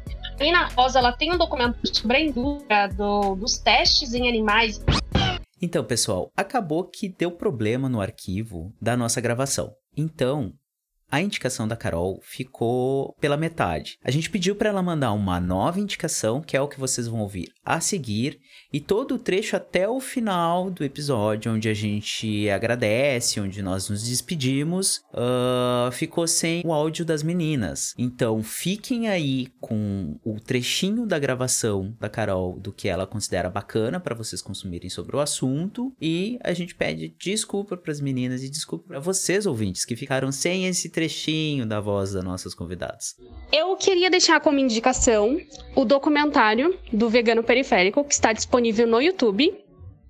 E como indicação, outro documentário chamado Não Matarás, da Nina Rosa, que também está disponível gratuitamente no YouTube. Bom, a minha indicação era A Carne é Fraca e A Política Sexual da Carne, e elas já foram. Então eu não tenho nada para contribuir. tá reforçada aí, galera. A minha indicação fica por conta de um filme chamado Okja. É um filme que tem na Netflix. Uh, conta a história de uma menina que tem um amigo que é um animal bem diferente. Uh, e ele é um filme fofinho, assim, ele, ele te pega pela mão e daí ele vai introduzindo algumas coisas aqui e ali. Qual que é o nome do filme que é, eu não peguei? Okja tá? Ele é com, se soletra O-K-J-A. Tem na Netflix até um tempo atrás, acho que continua. Ele é do mesmo diretor do Snowpiercer, é o Bong Joon-ho. É coreano. Tá na Netflix, galera. Corre pra ver antes é, que saia. Assistam então. Ficou aqui minha indicação. Tayana, e a sua indicação, querida? A minha já foi. Não tem nada que eu possa complementar, só dizer que é isso. E é nóis. Não, a minha indicação vai ser: sigam as gurias nas redes sociais. Então, elas já falaram dos podcasts delas. Então, logo eu, Vegana Pobre, que é a Carol, e Nutri Cris Parizotti, que é a Cris. Todos os links vão estar no nosso site. Vocês também podem pegar os Instagrams delas pelo nosso Instagram. Então sigam a gente também. É, para quem chegou agora nas redes sociais, a gente está em todas as redes sociais como Nós a Nutrição, nós com Z. E no nosso site, que é o nosanutrição.com.br, então vai ter todos esses links que as gurias indicaram. Isso aí. Lembrando que as gurias também são podcasters, né? Elas trouxeram aqui essa notícia maravilhosa de que a Cris tem um podcast Apaguem as Fogueiras e a Carol está iniciando a vida neste mundo com um podcast Veganismo Acessível, Carol. Foi um bate-papo super gostoso, assim, eu adorei ouvir vocês falando, elucidou várias questões. Eu acho que para quem está ouvindo também foi bem esclarecedor e vocês falam com muita propriedade, vocês trouxeram assim informações que não é aquela coisa ali tipo Bom Dia Rio Grande, sabe? Ana Maria Braga. Então, assim, fiquei bem contente de participar desse podcast. Muito obrigada, Gurias. E que vocês aceitaram o convite. É, pelo convite, por estarem aqui. A gente tá gravando há duas horas e meia, tudo bom? Então, obrigada por vocês ficarem até aqui no final gravando com a gente. E quem ficou até aqui ouvindo também, meu muito obrigada, não é? Porque foi um papo maravilhoso. Então tá, até uma próxima. Até a próxima. Abraço, tchau, tchau.